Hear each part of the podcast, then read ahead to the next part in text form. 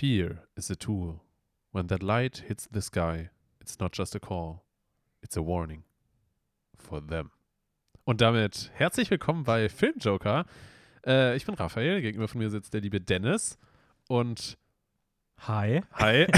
Ich wusste nicht, ob noch von dir Hi kommt oder ob ich schon sagen sollte. Wir haben ja gerade auch unsicher, ob ich direkt weiterreden soll, um irgendwie das Thema einzuleiten oder ob du noch kurz was sagst. Ja, ich muss sagen, das For Them hat mich gerade sehr zum Lachen gebracht. Ich, ich habe gerade sogar schon überlegt, ob wir sogar das Zitat sogar schon mal hatten, aber das For Them. Das, das, das ist nämlich auch, das Ding ist, ich habe nämlich beim Zitate äh, suchen mir überlegt, okay, ich will obviously was mit Batman nehmen, weil, Mhm. Surprise, wir machen eine Batman-Folge. Ähm, äh, aber das, Überraschung. das ist, aber das ist total weird gewesen, weil ich habe mir so viele Batman-Zitate durchgelesen und war mir so, hä, irgendwie gefühlt, hatten wir die alle schon mal im Podcast? Und dann, dann habe ich bei uns auf Trello geschaut und wir haben noch kein Batman. Ja, ich, Zitat. Ich, ich gucke gerade mal. Doch, wir hatten eins von Dark Knight. Aber Echt? es war ein anderes. Ja, Okay. das war äh, You either die a hero Ah, or you ja, ja, live, ja, okay, live long Sinn. enough to äh, see yourself become the villain. Ja, aber logischerweise können wir das Zitat noch nicht gehabt haben, weil wir noch nicht über den neuen Batman geredet haben. Nee, da, da ist viel Wahres an der Stelle. Aber es ist auch total komisch, weil es kam mir auch richtig bekannt vor irgendwie. Egal, whatever. Äh, ja, herzlich willkommen. Erstmal große, große Verwirrung hier. Ähm, wir reden ja über den neuen Batman-Film, über noch einige andere Sachen, die wir gesehen haben jetzt in der vergangenen Woche und ein bisschen was Aktuelleres, ein paar Trailer, die irgendwie neu erschienen sind. Und schauen einfach mal, wo sich das Ganze hinentwickelt. Ja, das ist so der Plan für heute. Das ist der große Plan.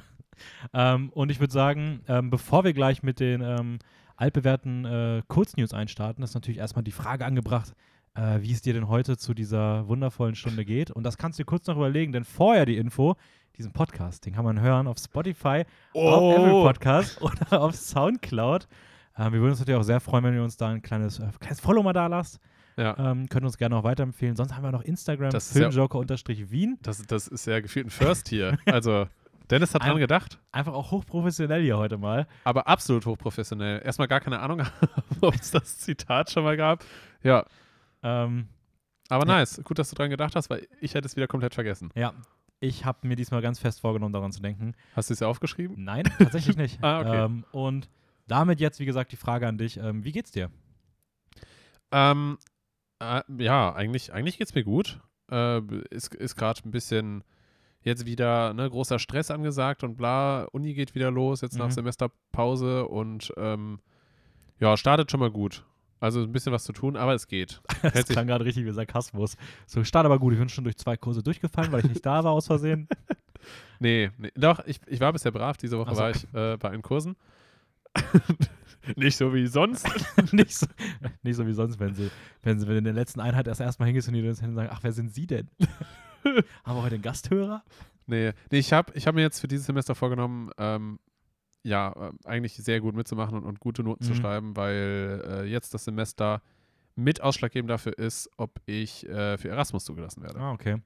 Aber ihr habt ja eh auch Anse Anwesenheitspflicht größtenteils, oder? Ja, ja, ja, Also, klar, aber ich sag mal so, also einfach für mich vom Mindset her, Mhm. wenn ich mehr mitmache, dann ne, automatisch nehme ich mehr auf und weil ich weiß von mir selber, dass ich tendenziell für Klausuren immer eher Schwierigkeiten habe zu lernen, also halt einfach Disziplin so ein bisschen fehlt und äh, deswegen halt die Logik, je mehr ich dann schon mitmache und aufpasse und sowas alles, desto Weniger musst du wirklich weniger muss ich dann wirklich ja. am Ende lernen, weil ich viel schon kann. Ja. Und die Zeit geht auch schneller vorbei, wenn man mitmacht, als wenn Genau. man einfach nur sitzt und Ja. sich denkt, Genau. 50 Minuten noch, 49 Minuten noch.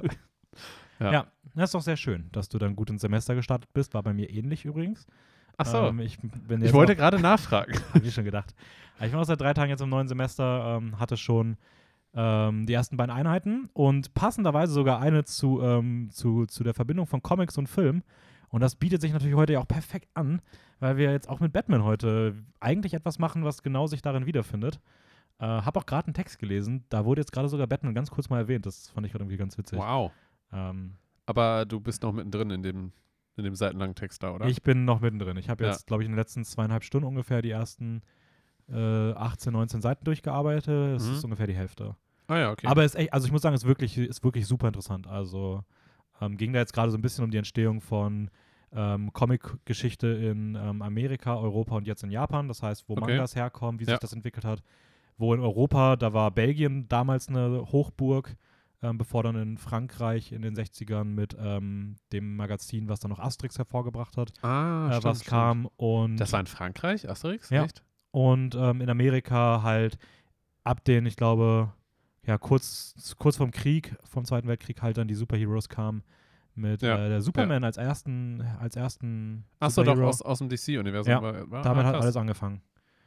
Ähm, ist, ist tatsächlich ziemlich interessanter Text. Also Ja. äh, ich habe da jetzt keine Probleme damit noch, noch weiterzumachen morgen. Gibt es da eigentlich so eine sehr konzentrierte bestimmte Richtung, sage ich mal? Also das heißt, dass man halt sagen kann, okay, Comics kommen hauptsächlich da oder daher oder von den Personen oder ja, tatsächlich. Also Comic hat eine ziemlich gut dokumentierte und klar ersichtliche Geschichte, wie sich das Okay. entwickelt hat. Okay. Ähm, das hat Wechsel vom 19. zum 20. Jahrhundert eigentlich so begonnen, Mhm. ähm, in, in Zeitungen und hat sich dann aus so kleinen Zeitungskarikaturen immer mehr in Richtung Comics, immer mehr in Richtung Jugendkultur entwickelt. Ja.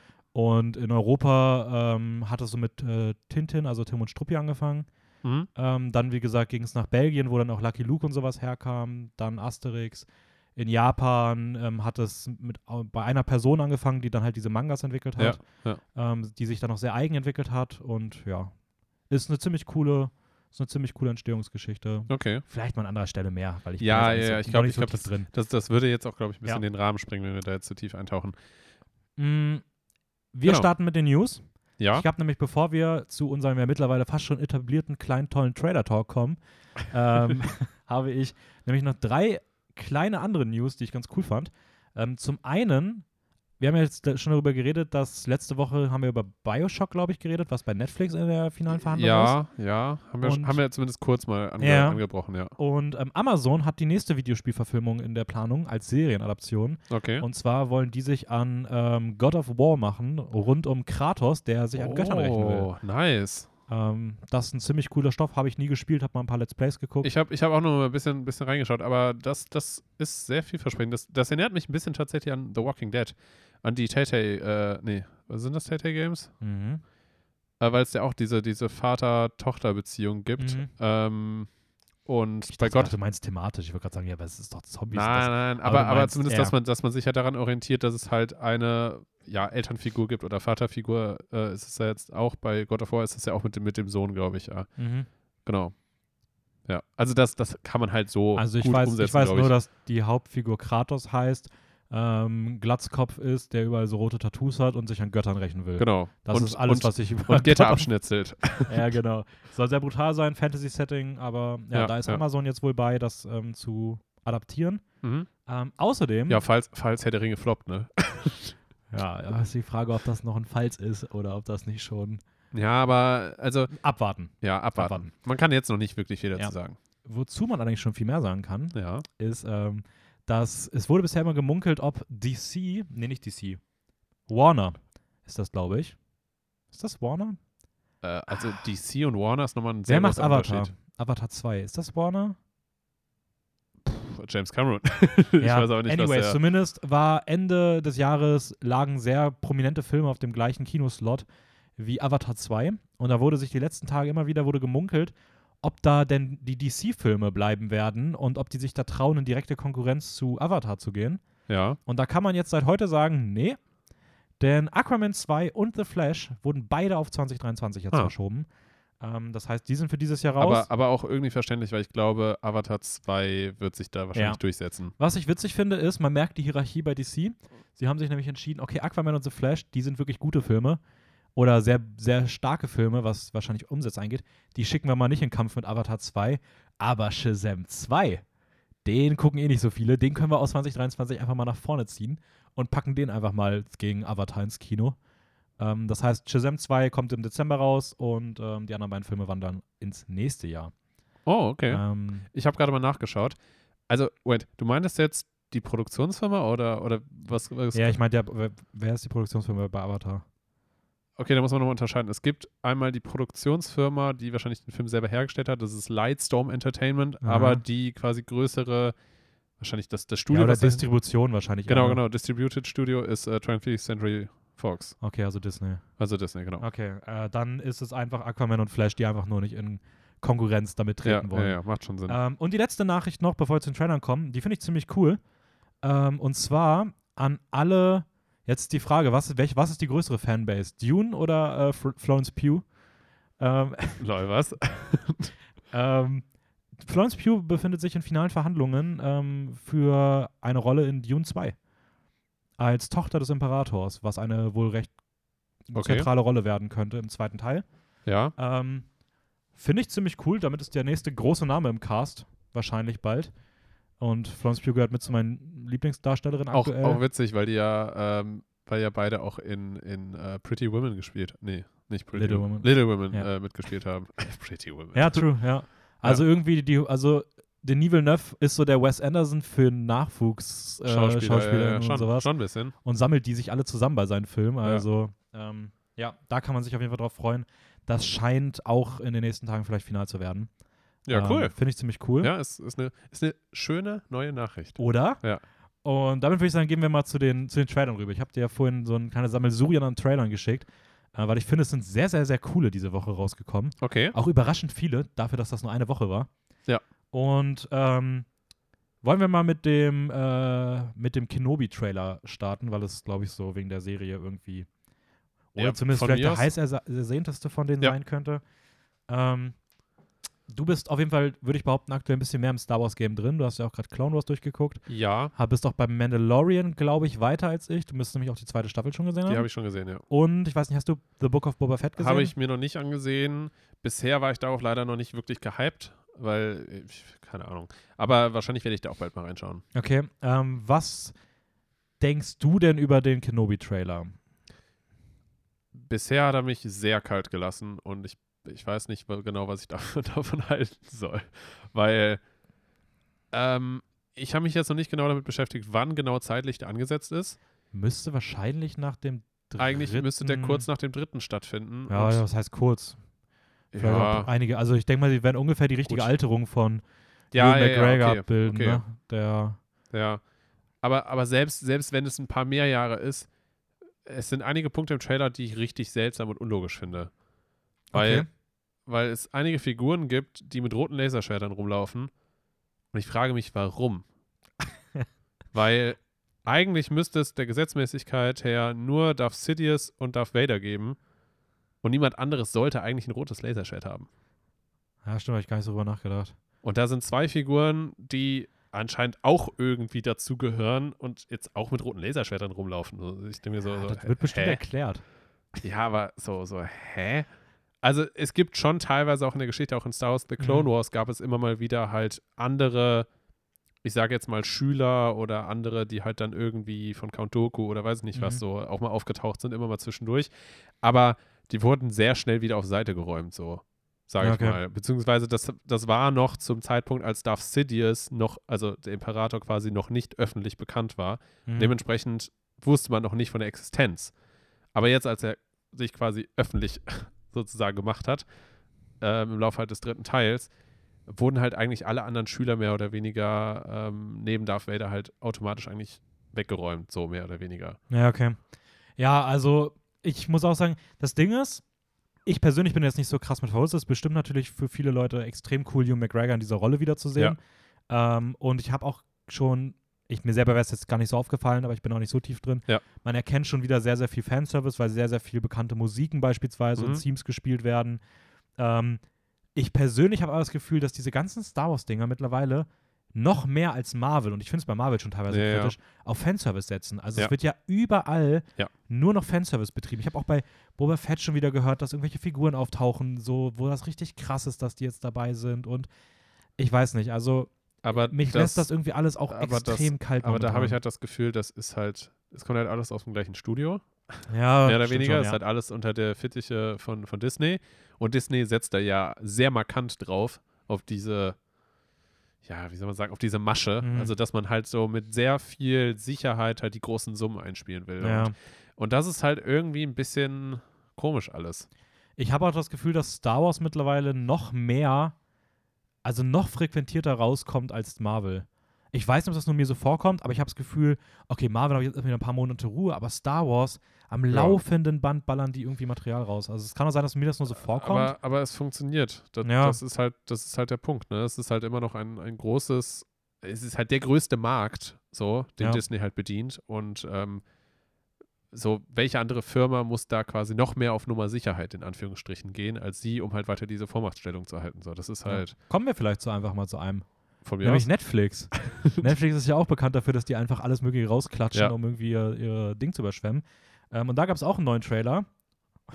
Ich, ich meine zumindest von Netflix, aber es sah aus wie Netflix-Film. Ähm, The Adam Project. Ah ja, ja, ja das, das war Netflix. Das war ja. Netflix, oder? Ja, ja ich bin schon. Ähm, Fand ich sehr cool. ja, Ryan Reynolds spielt Ryan Reynolds Ja, als jemand, der auf einen jungen Ryan Reynolds trifft und ein Time-Travel-Abenteuer erlebt. Sci-Fi noch mit reingeklatscht und also ist ja sowieso, ja, okay, Mhm. das ist eh dann meistens Time Travel, ja. Also ich muss sagen, es sah für mich auch nach irgendwie ganz witziger Unterhaltung aus. Mich, ich, allerdings, es gab für mich so zwei Red Flags. Und das waren so eingebaute, eingebildete Zitate von irgendwelchen Magazinen. Und da habe ich mir zwei rausgeschrieben und die fand ich schon ganz schön krass. Also wir reden hier, wie gesagt, von einem Netflix-Film mit Ryan Reynolds im Jahr 2022. Ja. Und da wird dann geschrieben, Entschuldigung, a film that would make Spielberg proud. Wo ich mir schon denke, so, Wait, wait, what? Das stand da als, das stand als, da als, als, Schrift als drin. Schrift, das von irgendwelchen Leuten, die den schon, also keine Ahnung. Ich weiß auch nicht, ob das einfach ob das Satire sein sollte, aber es wirkte schon so, als ob das wirklich Leute gesagt haben. Ja. Und ich denke mir so, ja, okay, ob Spielberg jetzt bei The Adam Project irgendwie wirklich stolz sein würde, keine Ahnung. Aber noch besser fand ich an instant classic like E.T. and Back to the Future. Das habe ich auch gelesen. Und ich musste auch genau bei diesem Punkt und auch bei einem äh, späteren Trailer, über den wir gleich noch irgendwann reden, äh, irgendwie daran denken, so, gibt es irgendein Konzept dahinter, was genau da immer für, für Aussagen oder, oder Schriften oder sowas eingefügt werden? Weil ich, ich hatte auch das Gefühl so, also letztendlich kann sich das Studio doch einfach irgendeine Scheiße ausdenken und dahin klatschen, oder?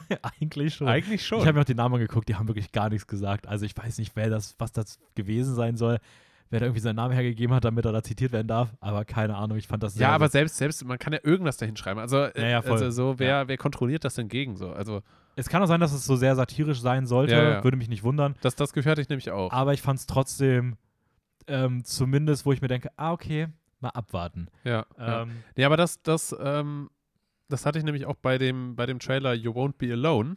mhm. Vielleicht Können wir, da jetzt mal direkt Ja. rüberspringen.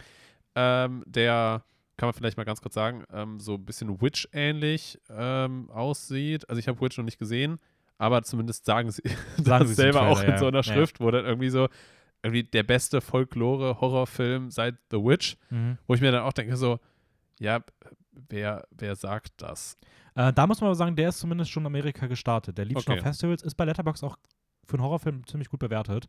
Also da kann ich mir vorstellen, dass es da wirklich schon auch Stimmen gibt, die dort Okay, repräsentativ da sagen können. Okay, aber Ähm. trotzdem kam mir da halt dann auch in Verbindung genau dieser Gedanke, Ja, so, ja, also letztendlich, wenn man diesen Film macht und dann einen Trailer dazu erstellt, Ja. dann kann man das ja immer da rein. Einfach auch so die erste, so der Trailer beginnt als erstes mal einmal mit das weltweite Phänomen jetzt auch als Film. Ja, ja. So, ist einfach gar nichts bisher gewesen. Oder ein Meisterwerk. Ein Meisterwerk. so, also das kann man halt gefühlt dann überall hinschreiben. Ja. Ja. Ein Meisterwerk und darunter einfach irgendwie so der König von, von Argentinien. Und dann wissen Leute nicht, dass es keinen König gibt, denken so, hä? Ja, okay, wenn er das schon sagt. Ja. Ja, keine Ahnung. Aber nee, also You Won't Be Alone, ähm, ich persönlich muss sagen, ich fand den Trailer extrem gut. Okay. Ich fand den von der Stimmung her sehr, sehr geil. Ich habe den auch extra nach der Hälfte abgebrochen, weil ich mir dachte, okay, ja, bin schon überzeugt, will gar nicht mehr wissen, go for it. Okay. Ähm, Ja, ähm, ich bin halt noch nicht wirklich so in der Thematik drin, so in sowas. Also Ja. deswegen, ich weiß nicht. Ich habe ich hab mir das angeschaut und dachte mir so, ja, okay. Ja, also You Won't Be Alone ähm, könnte ein ganz cooler kleiner Horrorfilm sein. Mm, ein anderer Film, der auch irgendwie Horror-Vibes ein bisschen besitzt, äh, scheint äh, Deep Water zu sein. Da haben wir letzte Woche noch darüber geredet, dass Ja. der einen ersten Teaser hatte, wo Anna de Armas und Ben Affleck so halb irgendwie rummachen in einer ganz intensiven Stimmung. Und äh, jetzt hat er den ersten richtigen Trailer bekommen. Und es hat sich bestätigt, was ich gedacht habe. Es Ja. wirkt sehr nach Gone Girl Gone Girl Vibes, ja, auf jeden Fall. aber trotzdem irgendwie auf eine eigene Note. Und ich fand Mhm. den Trailer so als Thriller, ja. ich glaube, er ist auch als Erotik-Thriller ein bisschen ja, deklariert. ja, also es hat definitiv deutlich mehr Erotik drin als Gone Girl. Mhm. Weil Gone Girl war ja noch sehr mysterious und man konnte noch nicht richtig einschätzen, genau wer wie welche Strings zieht und wer wie böse Ja. ist. Und äh, jetzt, zumindest bei dem Trailer, wirkt es schon etwas eindeutiger, wobei man sich da auch nicht ganz sicher sein kann. Würde ich sogar nicht sagen. Ich würde sogar wahrscheinlich sagen, es wird wieder so ein Ding, beide Seiten. Ja, ja, sehr, sehr twisted auf Ähm, jeden Fall. ja, Ja, das stimmt schon. Aber ich fand, der sah extrem cool aus. Also ich freue mich da ziemlich drauf. Ich glaube, der wird doch echt gut. Mhm. Ähm, ich weiß gar nicht, von wem der ist, aber ich habe das irgendwann nachgeguckt, das war auch eine bekannte Person. Also Aber- ich glaube, da kann man wirklich was erwarten. Aber bei, bei Gone Girl hat ja Ben Affleck auch selber, glaube ich, mitproduced ja, oder ich gucke das oder? mal parallel Weil ich nach. kann mir sehr gut vorstellen, weil der Film halt auch, oder zumindest der Trailer, sehr ähnliche Vibes zu Gone Girl hat, kann ich mir auch vorstellen, dass ähm, Ben Affleck da auch irgendwie seine Finger mehr mit im Spiel hat. Weil, Ja. also sonst, sonst es wäre komisch, wenn es da diese Parallele in irgendeiner Form gibt und dass da ein sehr ähnlicher Thriller in die Richtung wird. Und Ben Affleck zufällig auch einer der Hauptcharaktere ist. Also, Äh, das ist vollkommen richtig, dass das Sinn ergeben würde. Äh, Regie wird allerdings führen Adrian Lynn. Ähm, ja, okay, aber Ben Affleck kann ja trotzdem irgendwie mitproduced haben oder mit einem Drehbuch oder I don't know, alles Mögliche. Heißt einfach nur, mit, dass, dass er noch mehr zumindest ähm, Einfluss hat, als einfach nur der äh, Hauptdarsteller zu sein, meine ich jetzt. Aber gut, ist wurscht. Nein, er ist auch kein Producer. okay, Er ist wirklich nur Hauptdarsteller. Aber ist schon crazy, ja. Okay. Ähm, ja, das dazu. Dann nehme ich das erstmal zurück. Aber ich weiß, was du meinst. Also ich hätte Ja. auch gedacht. Aber okay, äh, nein. nächster Film. Ja, du darfst aussuchen. Welchen, welchen magst du? ähm, kann von mir aus über Apollo weiterreden. Apollo 10,5. Mhm. A Space Age Childhood. Mit dem, also, Also ich muss sagen, der, der Trailer, der ähm, hat mich am, am, am meisten verwundert und irgendwie, ich war so, ich saß zum einen total fasziniert irgendwie hier vom Aha. Bildschirm und war zum anderen so, what, what, what, the, what the hell? what, what is happening? ja. So in die Richtung. Äh, von Richard Linklater, mhm. der unter anderem für Boyhood und die Before-Reihe bekannt Mhm. ist. Und Der hat übrigens auch ähm, schon zwei solche Animationsfilme gemacht mit Scanner Darkly Oh, und äh, Waking Life. Das sind beides Filme, die er mit echten DarstellerInnen erstmal dreht ah, und, dann, im Nachhinein, in so Ja. diesem Animationsstil macht. Und das hat er hier wieder gemacht, weil man hat wieder diesen Animationsstil, dass diese Menschen alle Ja. aussehen wie echt und dann rüber animiert. Ja. Und ich finde diesen Look irgendwie total faszinierend. Ähm, Sehr faszinierend und gefühlt irgendwie viel, viel zu aufwendig. Ja, ähm, der soll sogar schon bald kommen. Der startet am 1. April. Also ja, ja. Aber es äh, sind drei einige Wochen. jetzt auch, glaube Ja. Netflix ähm, released mittlerweile Trailer immer so drei Wochen vorher. Vor allem 1. April ist halt auch genau dieses Datum, wo man, dieses, dieses Prank-Datum irgendwie. Irgendwie habe ich das Gefühl, dass das irgendwie so absichtlich. Naja, und am Ende kommt einfach passiert. nichts da Ja. am 1. April raus. So edgy Nur so, nur so edgy, nur ein zweiter Trailer. ähm, Mhm.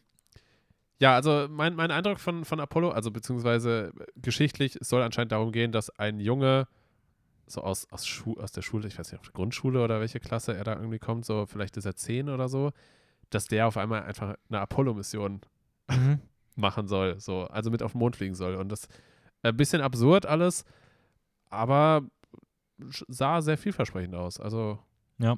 Fand, fand, ich, fand ich das ja auch. Also ich muss sagen, ich bin dabei Richard Linklater eh äh, sofort immer erstmal interessiert. Ja. Ähm, ein zweiter Trailer, den ich sehr, sehr vielversprechend fand und wo ich auch schon weiß, dass der sehr, sehr gut sein soll, weil der auch schon auf, äh, in, in Amerika angelaufen ist, ähm, ist äh, The Innocence, ah, ja. der einen richtig fiesen Thriller-Horror-Vibe ab irgendeinem Punkt bekommt, wo es um irgendwie Kinder geht, die einfach spielen, merken, dass sie Fähigkeiten besitzen und das immer mehr twistet, weil sie dann in ihrem Kindesalter irgendwie anscheinend auch versuchen, Gut und Böse auseinanderzuhalten, was natürlich gar nicht so richtig Ja. in dem Alter schon funktioniert und sie dann halt als Kindergruppe auf einmal zu so einer Gefahr für die Nachbarschaft werden und das bekommt im Trailer so einen richtigen Horror-Vibe.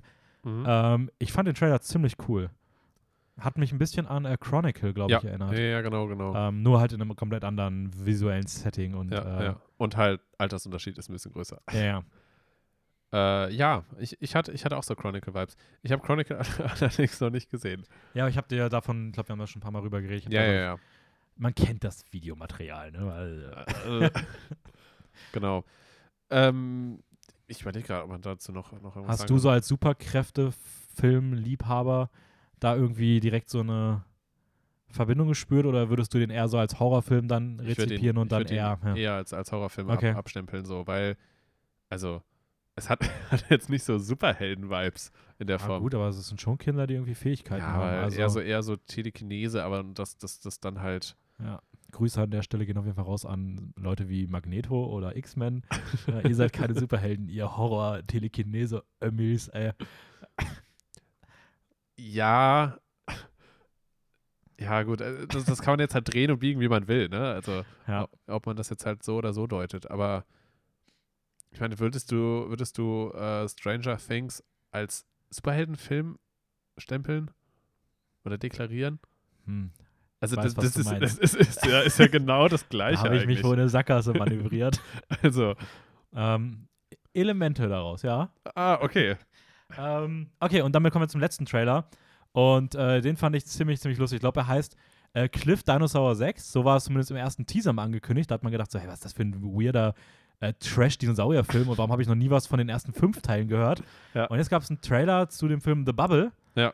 Und da merkt man, ah nee, es geht um ein Filmset, die diesen Film nur drehen und das scheint Ja. ein richtiges Trash-Ding zu sein. Es wird auch ein bisschen Pandemie aufs Korn genommen. Ja, und sehr, Film- sehr viel Satire-Komödie-Element auf ja, jeden Fall. Ja. und es soll wohl auch, ähm, Fun Fact, das soll wohl größtenteils auf den sehr durch äh, Corona gebeutelten und äh, verrückten Drehbedingungen rund um Jurassic World 3 sich drehen, weil dort wohl Laura Dern und irgendwer anders dann auch durch Corona extrem lange auf einmal in so auf so engen Raum festhingen und die eigentlich mal eine Beziehung hatten und eigentlich sich geweigert haben, jeweils wieder zusammen im Raum zu stehen. und da gibt es irgendwie sehr, sehr viele Parallelen und ähm, also ich weiß nicht, der gemacht von äh, Jude Apatow, der hat auch The äh, King of Staten Island gemacht, einen unserer oh. favorisierten Filme der letzten ja, Jahre. Ja. Und der Trailer sieht unfassbar dumm aus, Ich- aber auch witzig. Ich, ich, fand, ich fand den Humor aber richtig gut geschrieben, irgendwie. Also, also okay, richtig gut, muss man mal einklammern, aber ich finde, verdächtig, oder? aber ich finde, ich finde für so einen Film, also ich glaube, ich hätte richtig viel Spaß, den zu schauen. So. ja, ich auch. Also ich hoffe, dass er dann auch wirklich gut wird und dass du Ja. nicht beim Schauen irgendwann denkst, okay, es ist alles Ja, nur ja, ist noch alles ein dumm. bisschen total Wo ist die Substanz und, so? Ja, aber ich fand auch bisher vom Trailer her, es ist natürlich eine sehr eigene Art Humor. Ich glaube, man muss drauf stehen so. Ja. Ähm, aber ich, also, das war schon so ein bisschen meine positive Überraschung auf jeden Fall von den, von den Trailern, die wir jetzt heute durchgesprochen haben. The Ja. Bubble erscheint dann auch am 1. April. Ach, ironischerweise. ähm, ja, könnte was können. Kön könnte was können. Ja. Und äh, damit würde ich sagen, gehen wir mal zum Wochenrecap über. Und Ja. wir haben zwei Sachen, bevor wir dann ins Batman-Thema wechseln. Ähm, ich würde mal sagen, wir starten mal mit dem großen Spielberg-Musical, was jetzt auf Disney Plus erschienen ist, was wir letztes Jahr leider im Kino verpasst haben, nämlich West Side Story. Yes. Dazu muss man sagen, ist vielleicht auch ganz interessant, weil ich kenne das Original, du kennst das Original nicht. Also du weißt, dass es das Ja, gibt, aber du ja. hast es nicht Ja, gesehen. Das heißt, wir haben vielleicht auch ein bisschen zwei unterschiedliche Perspektiven. Äh, beziehungsweise Original, Original war ja eigentlich mal ein Musical, was ja auch auf dem Broadway zum Teil immer noch aufgeführt wird, oder? Das weiß ich nicht. Aber da würde ich mal sagen, wenn du da wahrscheinlich dich mehr zu informiert hast, dann Äh, ja. Ich habe ich hab, ich hab da nur ganz kurz in Wikipedia reingelesen. Da ich bist dachte, du das vor mir. du. okay. ähm, aber ja, würde mich nicht wundern. Ähm, Ich glaube, das läuft sogar immer noch teilweise am Broadway. kann gut West sein. Side Story. Ja. Scheint ja immer noch im Hype zu sein, wenn 2021 noch ein Remake gemacht wird. ähm, was, wie würdest du die Handlung, also was, was, um, um was, um was geht's denn? Um was geht's denn in dem, in dem guten West Side Story? Also, in dem West Side Story geht es darum, dass zwei Banden, einmal die Jets, bestehend hauptsächlich aus den, ähm, ja, ich sag mal, weißen Amerikanern, also Amerikaner, die halt hauptsächlich dort Mhm. leben und aufgewachsen sind, äh, und den Sharks, die Sharks, hauptsächlich Puerto äh, Ricaner, Mhm. Die auch da aufgewachsen sind. ja, die ja, zum Ja, so Teil ein bisschen eingewandert. Ja, sind, ja, also ja, ja. zugewandert sind so, weil das ist ja auch eigentlich so ein bisschen der Thematik, dass, dass die ja zumindest laut den äh, Jets eigentlich nicht dort herkommen Mhm. und nichts dort verloren haben. Also typische, ich sag mal, Immi- Immigrationssituation so Mhm. und ähm, Problematik. Und diese beiden Banden, die bekriegen sich quasi um dieses Territorium dort. Ähm, die Jets, die eigentlich ja dort ja, herkommen, äh, in Anführungsstrichen, ähm, sagen halt, okay, sie haben sonst nichts anderes, weil das halt hauptsächlich auch äh, sehr arme, Mhm. junge, ich sage jetzt mal, Männer slash Jugendliche sind. Ich weiß nicht, in welchem Alter die sind. Boah, ich hätte jetzt um die 20 rum Ja, gesagt. will ich auch mal sagen. Ja. So, so gerade gerade erwachsen geworden, sowas in die Richtung Anfang 20. Und ähm, ja, so gut wie alle von denen anscheinend irgendwie ohne Eltern, ohne Familie Mhm. und äh, deren Zuhause wurde jetzt auch langsam abgerissen, weil dort äh, irgendwelche wahrscheinlich reichen Leute neue Häuser bauen wollen. Mhm. Und dementsprechend haben sie kaum was anderes und nur halt diese Bande, Mhm. sage ich mal, also nur sich selber. Und ähm, gerade deshalb wird dann dieser Konflikt halt mit dieser anderen Bande, mit den Sharks, immer größer.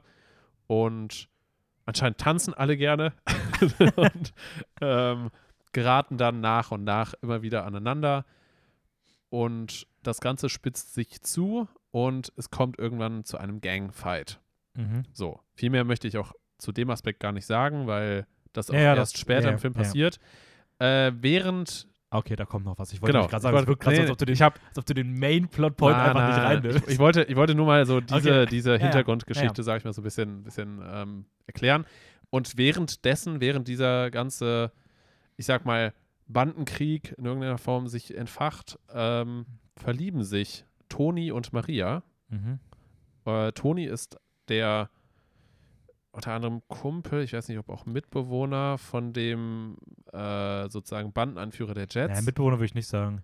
Oder aber er war Freund. Ich würde behaupten, er war mal der Anführer der Jets und dann war er irgendwie im Gefängnis und seitdem Meinst du, der war der Anführer? irgendwie sowas schon. Er scheint schon so im Mittelpunkt gestanden zu haben Okay. und hat sich jetzt zurückgezogen eigentlich, Okay. nachdem halt Ich war mir nämlich nicht ganz war. sicher, ähm, ob, So also welche ich sagen. Position genau er einnimmt.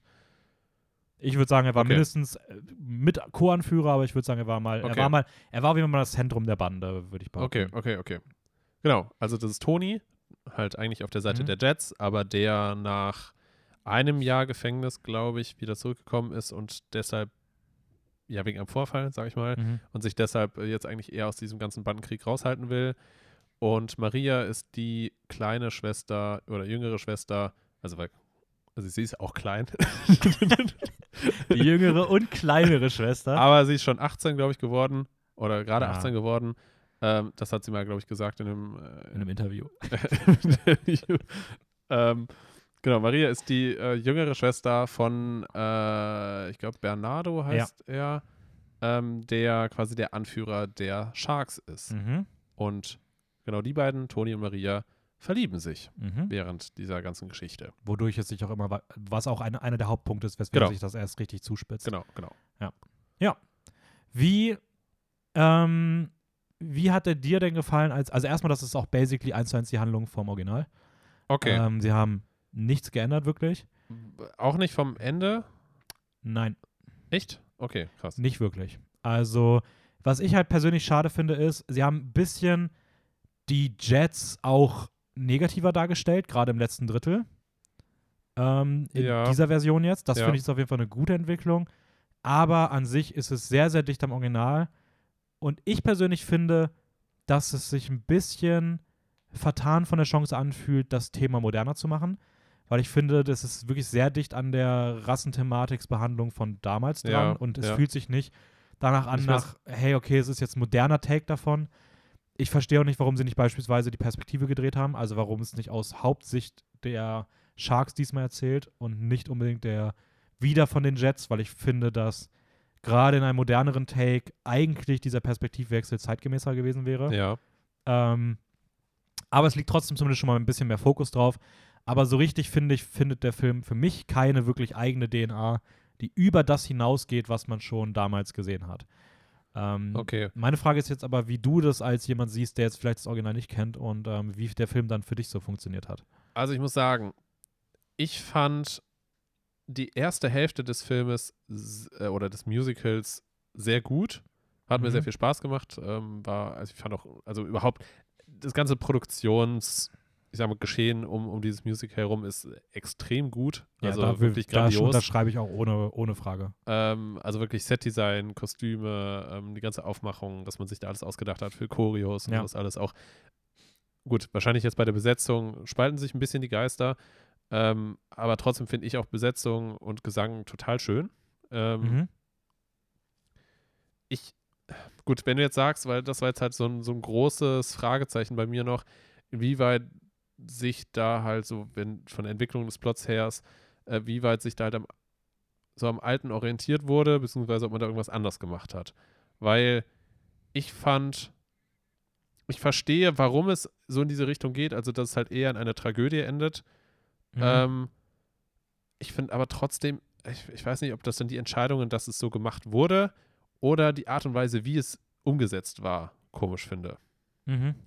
Weil ich habe irgendwie das Gefühl, dass diese gerade, ich sage mal, tragö tra tragischen Momente, Entscheidungsmomente, ich denke mir halt so, irgendwie, klar, es ist immer noch ein Musical, von daher muss man das so hinnehmen, wie es inszeniert ist. Aber es ist schon recht, ist schon echt random Aber und leicht es- verhinderbar eigentlich. Ja, schon. Also, Ich denke mir halt so, plötzlich kommt auf einmal ein Messer irgendwo her und Ja. dann umtänzeln die sich und auf einmal hat jemand ein Messer in der Brust. So. Ja. Also, und das ist so, so ein bisschen so, hä? ja, wie gesagt, diese, also diese Plotpoints sind aber, sind aber identisch zum Original. Okay, weil, ja. Da sind vielleicht Motivationen anders ein bisschen. Also ein bisschen, wie gesagt, wurde an solchen Sachen gefeilt, Mhm. aber für mich halt zu wenig. Und ja, gut, dann, dann würde ich sagen, es ist mehr eine Frage der Inszenation. Inszenierung. Inszenierung. Ins Inszenation. Inszenation. In meinem Kopf war das gerade richtig seltsam, dieses Wort Ja. so, hä? Heißt das so? Absolut nicht. okay, dann ist das mehr eine, eine Frage der Inszenierung Mhm. und äh, dann muss ich ehrlich sagen, fand ich das nicht gut umgesetzt. Ja, okay. Ähm, ich muss aber auch sagen, an sich, ich, mir, er, hat mir, er hat mir gut gefallen. Ja. Ich finde, es ist ein Remake, was es nicht gebraucht hätte, weil das Original immer noch gut ist, aber was irgendwie trotzdem so funktioniert, dass, es, dass man sich denkt, ja, komm, ist ganz nett, dass es den Film gibt. Ähm, wie gesagt, Produktionsdesign stimme ich dir voll zu, sieht absolut wa- wahnsinnig gut aus. Ja. Ähm, ja, ich würde gerne nochmal über den Cast reden, ähm, weil ich persönlich muss sagen, für mich stechen zwei Leute komplett heraus. Das Mhm. sind ähm, Ariana DeBose, die Anita spielt. Ja. Äh, Die kam ich schon damals bei bei Hamilton gesehen, da hat sie so eine kleine Nebenrolle gespielt und ich war so, wow, die hat eine richtig krasse Präsenz. Ich hoffe, aus der wird mal mehr, also die wird irgendwie Karriere machen. Ja. Jetzt spielt sie hier eine der prä äh, präsentesten Nebenrollen und wird sehr, sehr wahrscheinlich auch den Oscar als die beste Nebendarstellerin bekommen. Mhm. Und Rachel Zegler, die ähm, Die die Maria spielt. ja, die die Maria spielt, die kennen wir bisher gar nicht und die hat jetzt so ein bisschen ihren Durchbruch und wird jetzt auch äh, Schneewittchen demnächst verkörpern Mhm. in der Live-Action-Version. Sehr schön. Und die beiden sind für mich wirklich so Showstealer in, innerhalb des Films. Die finde ich auch beide sehr gut, ja. Ähm, Mike Feist finde ich persönlich auch noch extrem cool. Der spielt den besten Kumpel. Ich weiß, mit dem, mit dem bist du nicht so ganz warm geworden. Ja. Mm, Ja, ich weiß nicht. Also, du meinst, dass du so seine Art irgendwie so dieses, äh, so ein bisschen so oldschool, so ein bisschen schmierig und, nee, nicht schmierig, sondern, ja, er wirkt halt wirklich so wie, du hast so Schauspieler und Schauspielerinnen, die so diese Figuren spielen und dann hast du aus Versehen einen, der mit einer Zeitmaschine aus den 60ern gekommen ist. und Mike Feist ist für mich irgendwie genau diese Art. ja, Person. ich weiß nicht, irgendwie, irgendwie hat mich seine Stimme richtig genervt. also, Ja, ist aber, okay, kann man nichts ich, machen. Stimmen ja, sind ich immer. weiß nicht. Aber für mich, für mich hat sich da trotzdem irgendwie so ein bisschen die Frage gestellt, weil ich irgendwie das Gefühl hatte, so, irgendwie, irgendwie passt er so im Vergleich zu den anderen überhaupt nicht da rein. Also wirklich so, als wäre er durch Ja. so, so eine Zeit, Zeit gereist. So ein bisschen. Ja. Ist Ja, schon, ist schon ja. irgendwo, ist schon irgendwie ein Punkt. Ähm, dann, ah, wie heißt er denn? Ähm, David Alvarez, der Bernardo spielt, Ja. fand ich auch extrem cool. Äh, Hat mir auch besser gefallen als der Original Bernardo. Okay. Ähm, ich fand, der war eigentlich ziemlich perfekt für die Rolle. Hat mich ein bisschen an. An wen hat der mich erinnert? Der hat mich ein bisschen an, ich glaube, den besten Freund aus 13 Reasons Why erinnert. Äh, Der beste Freund in 13 Reasons Why. ja, der hat auch so, auch so lateinamerikanische Wurzeln. Boah, ich, ich stehe gerade ganz auf dem Schlauch. Ich weiß gerade nicht, wen du meinst. Ja, ich gerade auch nicht. Ich bin mir gar nicht sicher, ob aus der Serie ist. Ähm, was, ich denke mal, der Punkt, der die meisten Leute spaltet, was hältst du von Ansel Elgort in der Rolle? Das ist, nämlich, das ist nämlich genau dieser Punkt, weil dieser Zusatz in der Rolle, ähm, warum du das jetzt ansprichst, ist wahrscheinlich, weil es aktuell eine gewisse Kontroverse darum gibt. Äh, Ja, gut, Kontroverse ist so. okay, Ich glaube nicht mehr, dass es eine richtige Kontroverse- ist, Okay, eher ist zu so ein bisschen mediales drüber lustig machen. Ähm, okay, weil den Schauspieler selber mag ich unglaublich gerne. Der mhm, war ja same. auch, war ja auch in Baby Driver. Nee, Mhm. Baby Ja. Driver, glaube ich, heißt der Film, ja, genau. Baby Driver, ähm, dieser andere, wie heißt der denn nochmal? The Fault in Our Stars. Genau, genau, Fault in Our Stars, Also das Schicksal ist ein mieser Verräter. Ja. genau. Welcher, welcher gibt es noch einen bekannten Film mit ihm? Nö, die beiden habe ich mir aufgeschrieben. Okay, Er genau. hat noch in, in, in dieser ah, Divergent oder so Reihe. Ich glaube, da spielt er auch die die habe ich nicht Hauptrolle. gesehen. Aber ich kenne ihn Ja. auch nur aus den beiden Filmen. Und da hat er mir halt wirklich sehr gut gefallen. Ich, ich fand auch gerade so ein Baby Driver damals, weil es halt eigentlich so ein Actionfilm ist und man ihn so Mhm. wahrscheinlich vorher noch gar nicht in sowas kannte, ähm, hatte er trotzdem, ich finde, den anderen schon ein bisschen auch die Show gestohlen. Also so, dass, dass er da schon sehr hervorgetreten ist, hatte ich das Gefühl. Mhm. Ähm, ja, weiß ich nicht. Also ich, ich hatte jetzt eigentlich nicht so einen negativen Punkt in West Okay. Side Story. Also mir, mir hat er trotzdem gut gefallen und ja, Weil ich, ich muss persönlich sagen, ich halte, ich halte diese Besetzung wirklich für vielleicht die schlechteste Casting-Entscheidung des gesamten letzten Jahres. Also ich finde ihn sowohl außerhalb des Gesangs in der Rolle des Tonys irgendwie fehlbesetzt, weil ich irgendwie nicht diesen, ja, diesen Anführer-Vibe von ihm bekomme. Ich bekomme überhaupt nicht das Gefühl, dass das mal so eine, dass das mal so eine große Rolle da war. Ich finde auch, dann, dann, und dann kommt der Aspekt der Musik. Und da hast du drei Leute, die alle aus dem Musical-Bereich gecastet wurden, die überkrass singen können. Ja. Also die wirklich, die, also die kommen aus dem Musikbereich und du hörst das in jedem einzelnen Song. Die singen so krass. Und dann setzt du den als Hauptdarsteller jemand an die Seite, der nicht aus diesem Bereich kommt und der im Vergleich zu denen gesanglich unfassbar untergeht. Und ich finde den Gesang teilweise echt nicht furchtbar, es ist solide, aber im direkten Vergleich macht es meiner Meinung nach sogar fast die Songs immer ein bisschen kaputt. Äh, Okay, und, krass. und, und ich, ich weiß nicht, ich fand das, also ich, ich checke nicht, warum man aus, also der Typ, kannst du mir erzählen, was, äh, obwohl, das Ding ist, normalerweise würde ich sagen, der ist nur besetzt wegen, der ist bekannt, auf den kann man die Ja. Vermarktung aufbauen.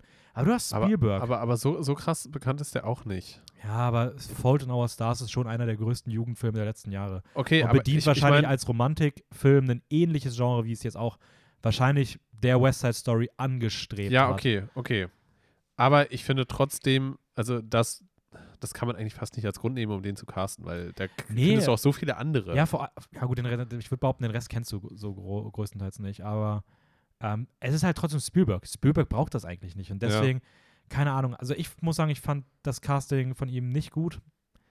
Ich verstehe trotzdem, wie man es mag. Ich kann schon verstehen, wenn man ihn mag, dass das auch, dass man damit kein Problem hat. Ja. So, das ist auch bei mir eine subjektive Sache, weil ich beispielsweise auch kein Problem damit habe, dass Lin-Manuel Miranda sich selbst in Hamilton spielt, obwohl er im Vergleich zu allen anderen überhaupt nicht singen kann. Ich sage Ja, bewusst im Vergleich das- zu allen anderen. Ja, Aber da stört es mich halt auch nicht. Aber da, da kann ich es für mich irgendwie begründen mit dem, okay, er spielt halt auch den einzigen, der nicht nur, also Hamilton ist ja komplett weiße Menschen Ja. POC besetzt, Ja. aber er selbst, Hamilton, ist ja auch jemand, der ursprünglich nicht weiß war, sondern der ähm, Eingewanderte ähm, war. Und deswegen finde ich diese Abgrenzung zu den anderen durch den Gesang irgendwie auch nochmal passender, weil es irgendwie sich auch inhaltlich begründet, aber hier gibt es für mich keine Begründung, warum er ausgerechnet schlechter singen kann als alle anderen. Es, das, es gibt keine Okay, Begründung wenn du es halt nur allein auf den Gesang runterbrichst, okay. Aber äh, was ich ein bisschen, ich weiß nicht, ich sag mal so, ich hatte nicht das Gefühl, dass er zum Beispiel auch früher, vorher mal diese Anführerrolle hatte. Aber das, ja, ich weiß halt nicht, weil wenn er es haben sollte, dann, dann gebe ich dir total recht, dann verkörpert er das nämlich auch überhaupt nicht. nee, also Also für mich hatte es eher so, einen- so einen Eindruck, so, okay, vielleicht war, logischerweise hat er irgendwie schon was mit, mit den Mhm. Jets zu tun, so, aber vielleicht ist er einfach nur irgendwie so wie der gute Freund gewesen von dem jetzigen Anführer oder sowas in die Richtung. Oder die anscheinend, also die waren ja, sind ja anscheinend befreundet. Und dann hat er halt seinen, ne, seinen, seinen Moment, wo er dann halt dann ins Gefängnis musste. Und jetzt hat er halt so ein bisschen so eine Lebenswandlung, sage ich mal. ja, Und das verkörpert für mich, äh, wie heißt er nochmal, Enzo? Äh, Enzo Elgott mhm. verkörpert das für mich schon eigentlich, diese, zumindest diese, diese Wandlung, dass er jetzt eher ein bisschen softer ist und sowas alles. Aber gerade deshalb finde ich auch dann das Gegenende, was dann passiert, auch irgendwie seltsam, weil das für mich dann irgendwie überhaupt nicht in diesen Charakter passt. Ja, ich glaube, anyways, ähm, ich würde mal sagen, ihr habt einen guten Einblick bekommen. Ja. Schaut euch West Side Story, wenn es euch interessiert. Wir, wir gehen jetzt mal weiter zu unserem zweiten Film, den wir, oder Filmen, die wir geguckt haben. Ja. Würde aber sagen, wir versuchen da mal schnell durchzukommen, einfach Ja, damit ja, wir dann ja, zum ja, Hauptthema ja. kommen. Ist okay. Äh, wir haben als Kino-Special die äh, The Godfather-Reihe gesehen, also der Pate, die ersten, also die drei Teile, obviously. aber wir haben nur die ersten beiden im Kino gesehen. Ja. Haben dann als kleine Anekdote, ich habe ziemlich Kopfschmerzen bekommen, lag an acht Stunden gefühlt FFP2-Maske, mir ging es nicht gut. Wir sind nach dem zweiten gegangen, ich habe den dritten dann zu Hause geguckt, du hast den dritten jetzt auch zu Hause geguckt. Ja. Und ähm, ja, darüber könnten wir mal kurz reden. Inhaltlich würde ich mal sagen, es spielt in der Nachkriegszeit. Es erzählt vom italo-amerikanischen Vito Corleone, einem Mafia-Boss und dessen Sohn Michael Corleone, Michael, Michael, Michael. Michael, Michael Corleone, äh, Michael Corleone und dessen Aufstieg zum Mafia-Boss, Mafia-Boss. zum So, eigenen ja. Don. Ähm, und ja, das über viele, viele, viele Jahre ist eine epische Reise über drei Teile hinweg. Ja. Ähm, Alle von Francis Ford Coppola. Mhm, der hat auch Apoc Apocalypse Now gemacht. Entstanden sind sie 1972, 74 und der dritte Teil dann 90. Ja, mit ein bisschen Abstand. Ja, Fun Fact, der wollte nie einen dritten Teil machen, hat aber finanzielle Probleme gehabt und hat deswegen darauf verzichtet, damit er wieder Geld kriegt. Ernsthaft? Ja, ich habe zu dem Film richtig viele Fun Facts. Okay. Also das ist mein Fun Fact-Sammelsurium hier. ähm, und die sind alle richtig lustig. Ja, also Aber- wer, wer wirklich gar keine Ahnung hat von den Filmen, also ich, wahrscheinlich wird sich das hier niemand sonst anhören. also, also niemand, der die Filme nicht kennt, wahrscheinlich. Oder? Ja, wohl weiß ich nicht. Ah, wohl. Ich kannte sie vorher nicht. Ja, okay. War jetzt mein großes letztes Laster. Ist halt irgendwie seltsam, weil, weil die Godfather-Trilogie ja eigentlich so diese die Klassiker-Trilogie Ja. ist, so die man gesehen haben muss eigentlich, wenn man sich mit Filmen beschäftigt. ja, zumindest die ersten beiden Teile. Ja, okay, ja, ja. Äh, genau, also für die Leute, die es vielleicht noch nicht so kennen oder nur davon gehört haben, ähm, Hauptdarsteller ist Al Pacino, mhm. bezieh beziehungsweise, wie heißt nochmal der alte? Im ersten Teil Marlon Brando, Ah ja, der genau. spielt auch in Apocalypse Now auch sch- schon äh, auch mit, auch Ja. von äh, Coppola. Aber es legt sich schon sehr schnell der Fokus dann halt auf die Figur von Al Pacino. Genau, genau. Ähm, Im zweiten Teil spielt dann Robert De Niro noch mit, der dann quasi den jüngeren Vito Corleone spielt. Also die, Fun Fact: okay. ähm, da, da, da grätsche ich direkt mal zwischen, weil da habe ich einen passenden Fun Fact zu. Ähm, Robert De Niro äh, spricht ja im zweiten Teil größtenteils Sizilianisch und Ja. versteht privat kein Wort. Stark. Ja, Aber, Fun Fact aber Ende. ist, ist Robert De Niro, kommt aus Italien oder hat er italienische Vorfahren oder Ich glaube sowas? nicht. Die haben den einfach nur passenderweise gecastet, weil Okay. er gerade in dem Genre durch die Decke gegangen ist und da noch reingepasst hat und dann haben sich. Aber er hat keine Ahnung, was er da redet. Das ist stark. Ja. Aber äh, dafür macht das sehr überzeugend, muss ich Er sagen. hat auch den Oscar bekommen als bester Nebendarsteller. Lol, echt? Ja. das, das ist ja sehr nice. Okay, cool. Ähm, genau, also äh, diese, diese ganze Geschichte, ich sag mal, nimmt so ihren Lauf und gerade der erste und zweite ist ja hauptsächlich vom Aufstieg von, von Mhm. äh, Michael Corleone und wie er quasi sich so, so seine Vormachtstellung da so ein bisschen äh, aufbaut als, als Mafia-Boss. Ähm, und der dritte ist dann halt wirklich auch dieser zeitliche Sprung von 16 Jahren, wo Al Pacino dann logischerweise auch gealtert ist Mhm. und äh, da so ein bisschen so einen, ja, so ein bisschen reflektierend wehleidigen Rückblick irgendwie so Ja. durchlebt und äh, auch so ein bisschen vielleicht dieses Erbe abgeben muss. Mhm.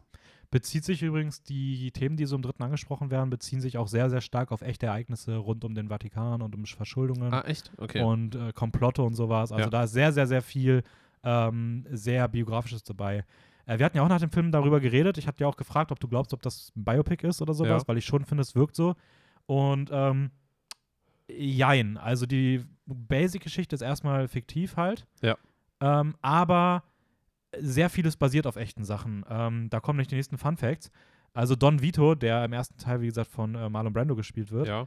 ähm, der basiert auf der Figur Vito Caschio, auf dem Menschen Vito Caschio Ferro, einem, einem echten Mafia-Boss. Mhm. Das Attentat oder der Attentatsversuch, nenne ich es mal, der auf ihn verübt wird, basiert auf einer echten Ermordung eines äh, von Francesco Scalis, dem Boss der äh, Gambino-Familie, auch einem Mafia-Boss. Also Okay. auch dort wieder echte Ein Ereignisse eingeflossen. Ähm, und die Mafia, nächster Fun Fact, und die Mafia hat auch versucht, den äh, Film zu stoppen, die Produktion zu Lol. stoppen, weil sie das, weil sie gedacht haben, nein, das können wir nicht zulassen, haben auch äh, das Auto von dem Produzenten Albert S. Ruddy äh, zerschossen.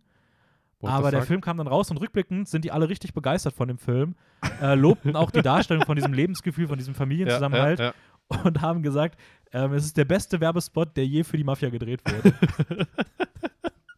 Finde ich eigentlich ziemlich witzig. Schon, schon ziemlich gut, ja. Ähm, noch ein Fun Fact. Ich droppe jetzt einfach mal. Ja, ja. Es Hau- gibt hau ja, es gibt ja in, dem, in den ersten, ich glaube sogar in allen drei Teilen, gibt es ja die Figur von Johnny Fontaine. Das ist dieser Sänger-Schauspieler. Ja. Ähm, und das ist nicht offiziell bestätigt, aber es basiert wohl sehr, sehr, sehr stark auf der äh, auf, auf Frank Sinatra. Und das wusste ich nicht, aber Frank Sinatra wird immer wieder in Verbindung gebracht mit organisiertem Verbrechen Echt? und auch mit der Cosa Nostra und ähm, hat sich davon so attacked gefühlt, dass er auch mehrfach versucht hat, halt den Film zu stoppen, auch Petitionen gesammelt hat und sowas. Also Frank Sinatra, ich habe mich jetzt nicht viel mit beschäftigt, aber der scheint auf jeden Fall nicht gerade eine weiße Weste zu haben.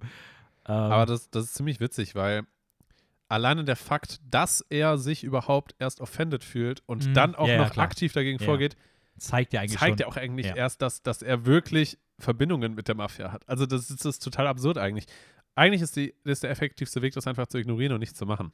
Mhm. Weil wenn er sich darin selber wieder sieht, ist, ist es total, total Schon dumm wild, eigentlich. ne? Ja.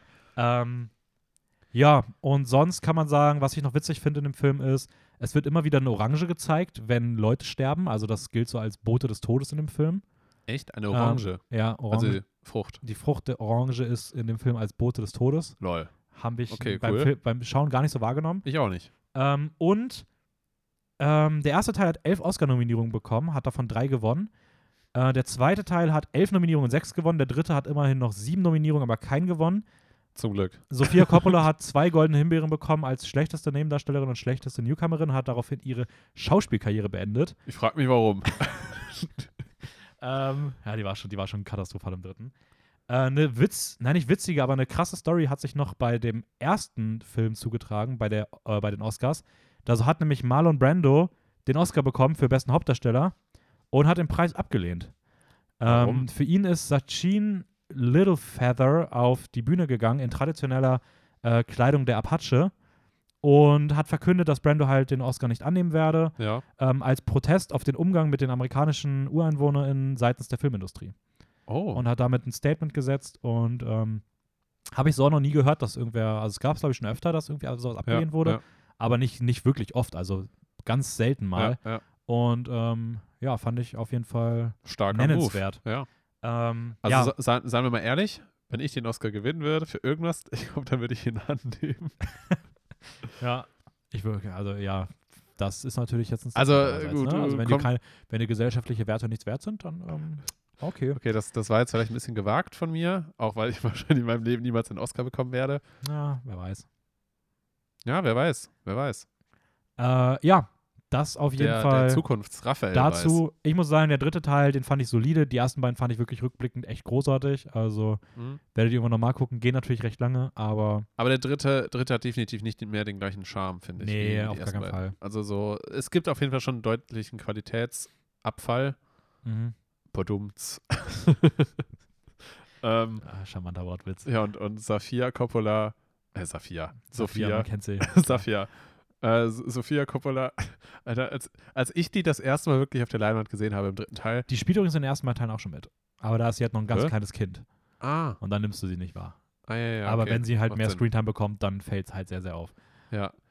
Die, ich, weiß, ich weiß nicht warum, aber wie, also erstmal, okay, ja, sie ist halt die Tochter vom Regisseur gewesen, so deshalb hat sie wahrscheinlich auch die Rolle bekommen, weil sie wird ja vorher noch nicht groß ja. geschauspielt haben. Ähm, ich frage mich aber trotzdem, also einerseits, was, was dann so die, die Idee dahinter war, also was, was sich, was sich Coppola da gedacht hat, seine eigene Tochter zu casten, wenn sie halt offensichtlich nicht gut Er hat, schauspielen er hat tatsächlich ziemlich viele Leute aus seiner Familie in den Film gepackt. Oh, ähm, ja, also, okay. ja. Anyways, äh, Sophia Coppola übrigens eine äh, mittlerweile auch selbst Regisseurin, macht coole Filme. Echt? also da auf jeden Fall mehr Okay. Talent vorhanden. kann. Hinter der Kamera, ja. Ähm, beispielsweise kann man sich da gerne mal Lost in Translation anschauen. Äh, Marie Antoinette, The Bling Ring oder auch äh, aktuell auf Apple war On the Rocks. Ähm, ja. Und ich würde Okay. sagen, wir gehen mal rüber zu Batman. Wir switchen mal. Du bist ja hier richtig am Durchrushen. Ja, wir, ich will da ein bisschen, bisschen Zeit. Ja, und, okay, ähm, okay, ist, ist, ist okay. Ich habe okay. in den Ferien, als meine Ferien, meine, im Februar, die Podcast- und Studienpause habe ich genutzt und habe mich mal ein bisschen mit der animierten Batman-Geschichte auseinandergesetzt Ja. und habe mir aus den 90ern die animierte Batman-Serie angeschaut. Das ist so eine Episodenhandlung. Ich werde dir die auch noch aufdrängen, weil ich glaube, die wird dir gefallen. Es sind auch nur knackige 116 Episoden, glaube ich, Perfekt. die immer so 20 Minuten gehen. Keine zusammenhängende Handlung, sondern jede Folge ist einfach, es gibt irgendeinen Bösewicht oder eine Bösewichtin und Batman jagt sie. Ja. Punkt. Ähm, entwickelt aber mit der Zeit echt Charme, macht richtig Spaß zu schauen und hat einen sehr eigenen Vibe. Ist natürlich deutlich kindlicher als das, was man ähm, dann auch bei anderen Sachen sieht. Ja. Also ist wirklich auf, ich würde sagen, so Aber- FSK 6 ausgelegt. Wie, wie weit bist du mittlerweile da drin? Ja, ich bin fast mit der ersten Staffel durch. Das ist Folge 50 rund, also knapp die Hälfte. Okay. Hast du das Gefühl, dass sich da irgendwas entwickelt, mäßig? Naja, also, ich denke mal, dadurch, dass es alles noch die erste Staffel ist, Ah, okay. okay kann ich das okay, nicht sagen. Sinn. Aber ich finde wirklich, es gibt wirklich viele Folgen, die ich wirklich großartig finde. Also es macht echt Spaß zu gucken. Gibt auch immer wieder ein paar, die dann so mittelmäßig sind, aber es schmückt Gotham halt so richtig aus. Ja, ja, ja. Und es hat schon sehr auch diesen Detective-Charme und ich finde Kevin Conroy heißt der, glaube ich. Ähm, Der genau, Kevin Voice Conroy, Actor. der Voice-Actor von Ja. Batman, ist meiner Meinung nach die beste Stimme von Batman, die ich bisher in einem Film gesehen habe. Nice. Ähm, das ist auch die Serie, in der Mark Hamill, also der Luke Skywalker-Darsteller, halt den Joker ähm, Ja, ja. voice-acted. Auch das der ist auch absolut richtig großartig. Gut. Ja, ja. Ähm, und dann habe ich auch ein paar Filme geguckt und die wollte ich jetzt mal im Schnelldurchlauf pitchen. für Leute, die einfach Interesse daran haben. Ähm, wer was Lustiges mag, Batman vs. Ninja Turtles, Teenage Mutant Ninja Turtles, ähm, ist sehr, sehr witzig, vor allem vom Humor, muss man aber mögen. Ja. Ähm, wer Animes mag, kann sich Batman Ninja angucken, wobei ich den persönlich schon eher schwach, schwächer finde, äh, weil der im Finale halt in so eine weirde Kaiju-Kampf Pacific Rim Nummer driftet, die irgendwie gar nicht passt, aber hat zumindest irgendwie einen coolen Animationsstil und ist mal was anderes. Ähm, wer so ein bisschen dann aber nicht dieses Kindliche ma mag, sondern eher so die erwachsenere oder düstere Version schauen mag, da kann ich einmal Batman Assault on Arkham empfehlen. Das ist so ein anderer Take auf Suicide Squad. Da geht es Okay. auch mehr um den Suicide Squad als wirklich um Batman. Ähm, wobei, ja, auch hier schon gerade die Figur der Harley Quinn halt sehr sexualisiert dargestellt wird. Also, das ist schon teilweise ein bisschen grenzwertig. Aber Weißt du, aus welchen Jahren die Animationsfilme äh, sind? ja, der ist von 2014. Die sind alle recht modern. Okay. Ähm, von 2018 ist dann Gotham by Gaslight. Äh, da geht es um Jack the Ripper versus Batman in so einem viktorianischen Gotham. Also ein sehr anderes Setting, sehr, ja, sehr, sehr, sehr coole Handlung. Auch wieder so ein bisschen mit einer notgeilen Brille auf Frauen geblickt, aber irgendwie passt es halt zur Jack the Ripper-Thematik, der ja auch Frauen Ja, ermordet ja. hat. Ich verstehe es halt irgendwo, ob es genauso hätte sein müssen, keine Ahnung, aber die Story per se ist trotzdem cool, gerade im Blick auf diesen Detective-Aspekt. Also Ja. da finde ich, ist, das, ist der echt stark. Jack, Jack the Ripper hat wirklich existiert, oder? Ja, der hat wirklich Ja. existiert. Ähm, dann hast du ja auch schon ähm, Batman Beyond gesehen. Ja. So einen Sci-Fi-Batman, wo Bruce Wayne selbst auch sich schon zur Ruhe gesetzt hat und den Staffelstab an Terry McGinnis abgegeben hat, einen neuen Batman. Basiert übrigens auch auf einer, auf einer eigenen kleinen Serie, die dann in einem Film gemündet ist. Ähm, Eine Serie. Achso, also eine, nochmal eine. Genau, Batman Serie. Beyond okay. ist eine Serie und Okay. Return of the Joker ist ein Film dann, aber ein losgelöster Film halt davon. Ja, ja. Ähm, ja, ich persönlich mag den ziemlich gerne. Du hattest ein bisschen, du fandst den eher so, ja, ganz, ganz Ja, nett. war, war, war ganz nett. So. Mhm. Hat Spaß gemacht zu schauen. Ja, ist, ist, ist aber meiner Meinung nach von den richtig Guten auch eher der Schwächere. Okay. Weil jetzt kommen für mich nämlich noch die drei richtig Guten. Mhm. Ich habe einfach einen vergessen, sehe ich gerade. äh, die, die vier richtig Guten. Ähm, hä, warum hab ich den denn vergessen? Das ist ja wild. Okay, also, erstmal, den haben wir letztes Jahr schon gesehen. Das war, glaube ich, dein Platz 3 des letzten Jahres, Batman The Long Halloween. Ah, ja, ja. Der Zweiteiler über den, Achso, zählst jetzt aber schon beide zusammen. ja, als Okay, ein Ding. okay. Ähm, den Zweiteiler als, ähm, wo Batman wieder in klassischer Detective-Manier einen Killer verfolgt, der an Feiertagen mordet. Mhm. Ähm, Der Halloween-Killer. Der, nee, heißt der nicht, oder? Doch? Heißt, nee, wer mordet ja nicht nur an Halloween. Nee, aber deswegen heißt es ja auch The Long Halloween, weil Ja. Halloween langgezogen wird, weil der Kill an Halloween begonnen hat. Ja, okay, aber okay, okay, ja, okay. Nee, nee, Holiday Kill. Holiday Killer heißt der doch, oder? I don't know. Ich Irg- meine, er heißt Holiday Killer. Und Lang Halloween heißt einfach nur, Ah, weil es an Halloween ja, beginnt und sich an dann halt so lange Ah, okay, zieht. sorry, sorry, ja, dann, ja, okay, die Verbindung. Ja, okay, passt. Ähm, ja, also ich finde den Film großartig. Du ja, glaube ich, auch. Ähm, ich fand, ja, ja, doch. Wäre komisch, wenn nicht. Dein Platz 3 war ja, war mittelmäßig. War, war ganz okay. Äh, ich finde aber tatsächlich drei Batman-Filme noch besser von den animierten. Die stehen auf jeden Fall noch auf meiner Liste, die muss ich noch sehen. Ja, zum einen Batman Under the Red Hood, den habe ich vergessen aufzuschreiben. Ja. Ähm, der ist ziemlich cool, weil Red Hood ist eine bekannte Figur aus der Gotham-Welt, ist immer wieder eine andere Persönlichkeit, die sich so eine rote Kapuze überzieht Mhm. und für Recht und Ordnung sucht, so, äh, sorgt. So ein bisschen so einen, ja, in der, in, der, in der Version ist es so ein bisschen eine Anti-Held-Version von Batman, jemand, der ähnliche Werte vertritt, aber dabei über Leichen geht und das ist halt in Konflikt mit Ja, Batman ziemlich ja, spannend und die Story ist echt cool. Ähm, dann noch Batman The Dark Knight Returns, auch ein Zweiteiler, der ein bisschen die Grundlage zu dem darstellt, was Nolan auch versucht hat, im dritten Teil zu erzählen. Ja. Für mich wird, wenn ich die Nolan-Reihe nochmal gucke, werde ich jetzt Batman Begins gucken, dann werde ich Batman The Dark Knight gucken und dann werde ich diese beiden animierten Filme gucken, statt Dark Knight das heißt, Rises. es, es ist dann auch mit dem Joker, oder? Geht es dann wahrscheinlich Ja, es weiter? geht hier mit dem Joker weiter und auch Harley, äh, Harvey Dent bekommt eine andere Funktion noch. Okay. Da wird ein bisschen was geändert im Vergleich zu Dark Knight. Man merkt, dass Nolan schon noch versucht hat, eigene Sachen reinzumischen. Ja. Aber so, was die Figurenentwicklung von Bruce Wayne und Batman angeht, ähm, finde ich, gelingt das hier viel, viel besser. Okay. Äh, ich finde gerade der zweite Teil ist richtig geil. Hm? Ähm, und ich hätte mir viel mehr das gewünscht als das, was du in der Nolan-Version bekommst. Und äh, das letzte, meiner Meinung nach der beste von den Batman-Filmen, ein absolutes Meisterwerk, äh, Batman äh, Mask of the Phantasm. Da Okay. geht es um, ähm, um eine alte Romanze von Bruce Wayne, kehrt zurück nach Gotham. Und äh, Bruce wird die Chance auf ein anderes Leben geboten. Ein Leben, was er immer schon wollte, aber was in der ursprünglichen Zeit, wo diese Romanze verschwunden ist, ähm, keine Existenzmöglichkeit Ja. hatte. Es geht um Gangsterbosse, die in der Stadt umkommen und ähm, dann auch eine Jagd auf, auf Batman beginnt, weil er fälschlicherweise für den Mörder gehalten wird. Ähm, Aber Jagd dann auch von der Stadt und auch von Polizisten und von sowas den. Gangstern, Okay, okay. von der Stadt und so Also weiter von allen. von allen. Ähm, es ist eine sehr coole Figurenentwicklung, die sehr, sehr spannende Einblicke in die Figur von Bruce Wayne bietet. Äh, es ist teilweise ein bisschen wie eine Oper aufgezogen, das finde ich ziemlich cool. Die Animationen sehen extrem geil aus. Wie heißt der Film nochmal? Äh, Mask of the Phantasm. Ah, Ähm, okay. Und der sollte ursprünglich mal die animierte Reihe beenden. Das heißt, du hast auch den Original-Voice-Actor-Cast. Hm? Ähm, aber äh, wurde dann gesagt, hey, das, die Story ist so gut, wir machen das jetzt nicht, wir, wir werfen das nicht in die Serie, Ja. wir machen das als eigenen Film. Und da es halt, wie gesagt, in der Serie auch keine Story gibt, die zusammenhängt, kann man den auch losgelöst Ja. davon schauen. Ist, inter ähm, ist interessant, dass du meinst, dass sich das anfühlt wie eine Oper oder dass es wie eine Oper aufgebaut Ja, ist. ich weiß nicht, weil, finde der, weil der Name ja auch schon ein bisschen, also Phantasm ist ja auch Phantom der Oper. so Ja, bisschen, und das also, auch das Intro halt geht schon in die Richtung Ja, und sowas. Ähm, ja, keine Ahnung, er ist auch von 1993, ist der älteste von denen. Oh, Ähm, ich habe jetzt in den letzten Tagen ein paar Batman-Rankings geguckt auf YouTube und da war der auch immer ganz vorne bei so den Top 3, 4 Ja, dabei. Also ähm, riesige Empfehlung, ich finde den extrem cool.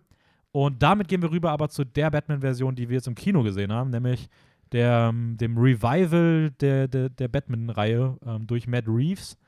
Äh, der hat auch schon den zweiten und dritten Teil der Planet der Affen-Reihe gemacht. Ja.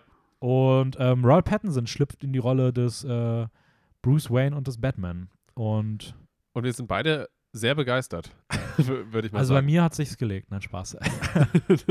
ähm, um, was, um was geht es denn in dem, in dem The Batman? In dem, wie? Wie? Ich habe es extra falsch ausgesprochen. The Batman heißt. Achso, The Batman. Ja. Ich, ich habe gerade an V gedacht, wie, wie, wie Vendetta oder Nee, ich sowas. wollte so ein bisschen. ich weiß auch nicht. Also Äh, The Batman. The Batman. Genau.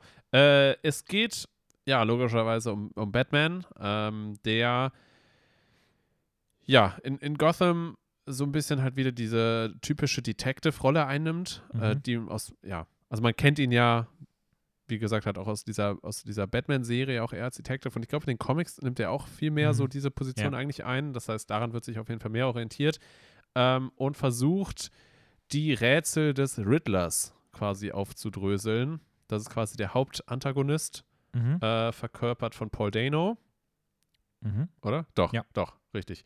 Ähm, ich, ich war ganz kurz so, so, doch, das war doch Ja, ja, das war voll Dano, ja.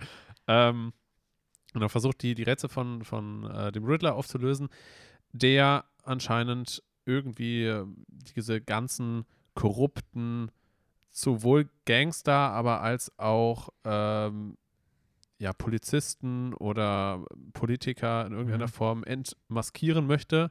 Das heißt, dass er gerade ja die Stadt so ein bisschen aufräumen möchte, in Anführungsstrichen, und gleichzeitig ähm, Batman halt auch aufzeigen möchte, dass er auch selber anscheinend nicht so eine saubere Weste zu ha haben scheint. Ähm, Also zumindest Bruce Wayne. Bruce Wayne, genau, genau. Ähm, also greift dann halt auch später persönlich Bruce in irgendeiner Form an, beziehungsweise versucht so ein bisschen äh, sein, ja, die, die Taten seines, seines Vaters, also von, von Bruce Vater, äh, von, wie heißt er nochmal mit Vornamen, der Vater von, von Bruce? Ähm, mhm. Das hast du mich aber gerade auf. Uff. Äh, Ähm. also Mr. Wayne, also halt sein, sein Vater, der logischerweise schon gestorben ist. Boah, ich weiß das normalerweise. Ich, ich Egal, äh, voll auf dem fällt, fällt mir gerade auch nicht ein. Äh, genau, also anscheinend hat der auch ein bisschen, bisschen was am Stecken und ähm, es gibt auch viele andere bekannte Gesichter, die da irgendwie mitmischen, unter anderem der Penguin, gespielt von Colin Farrell oder ähm, äh, Catwoman?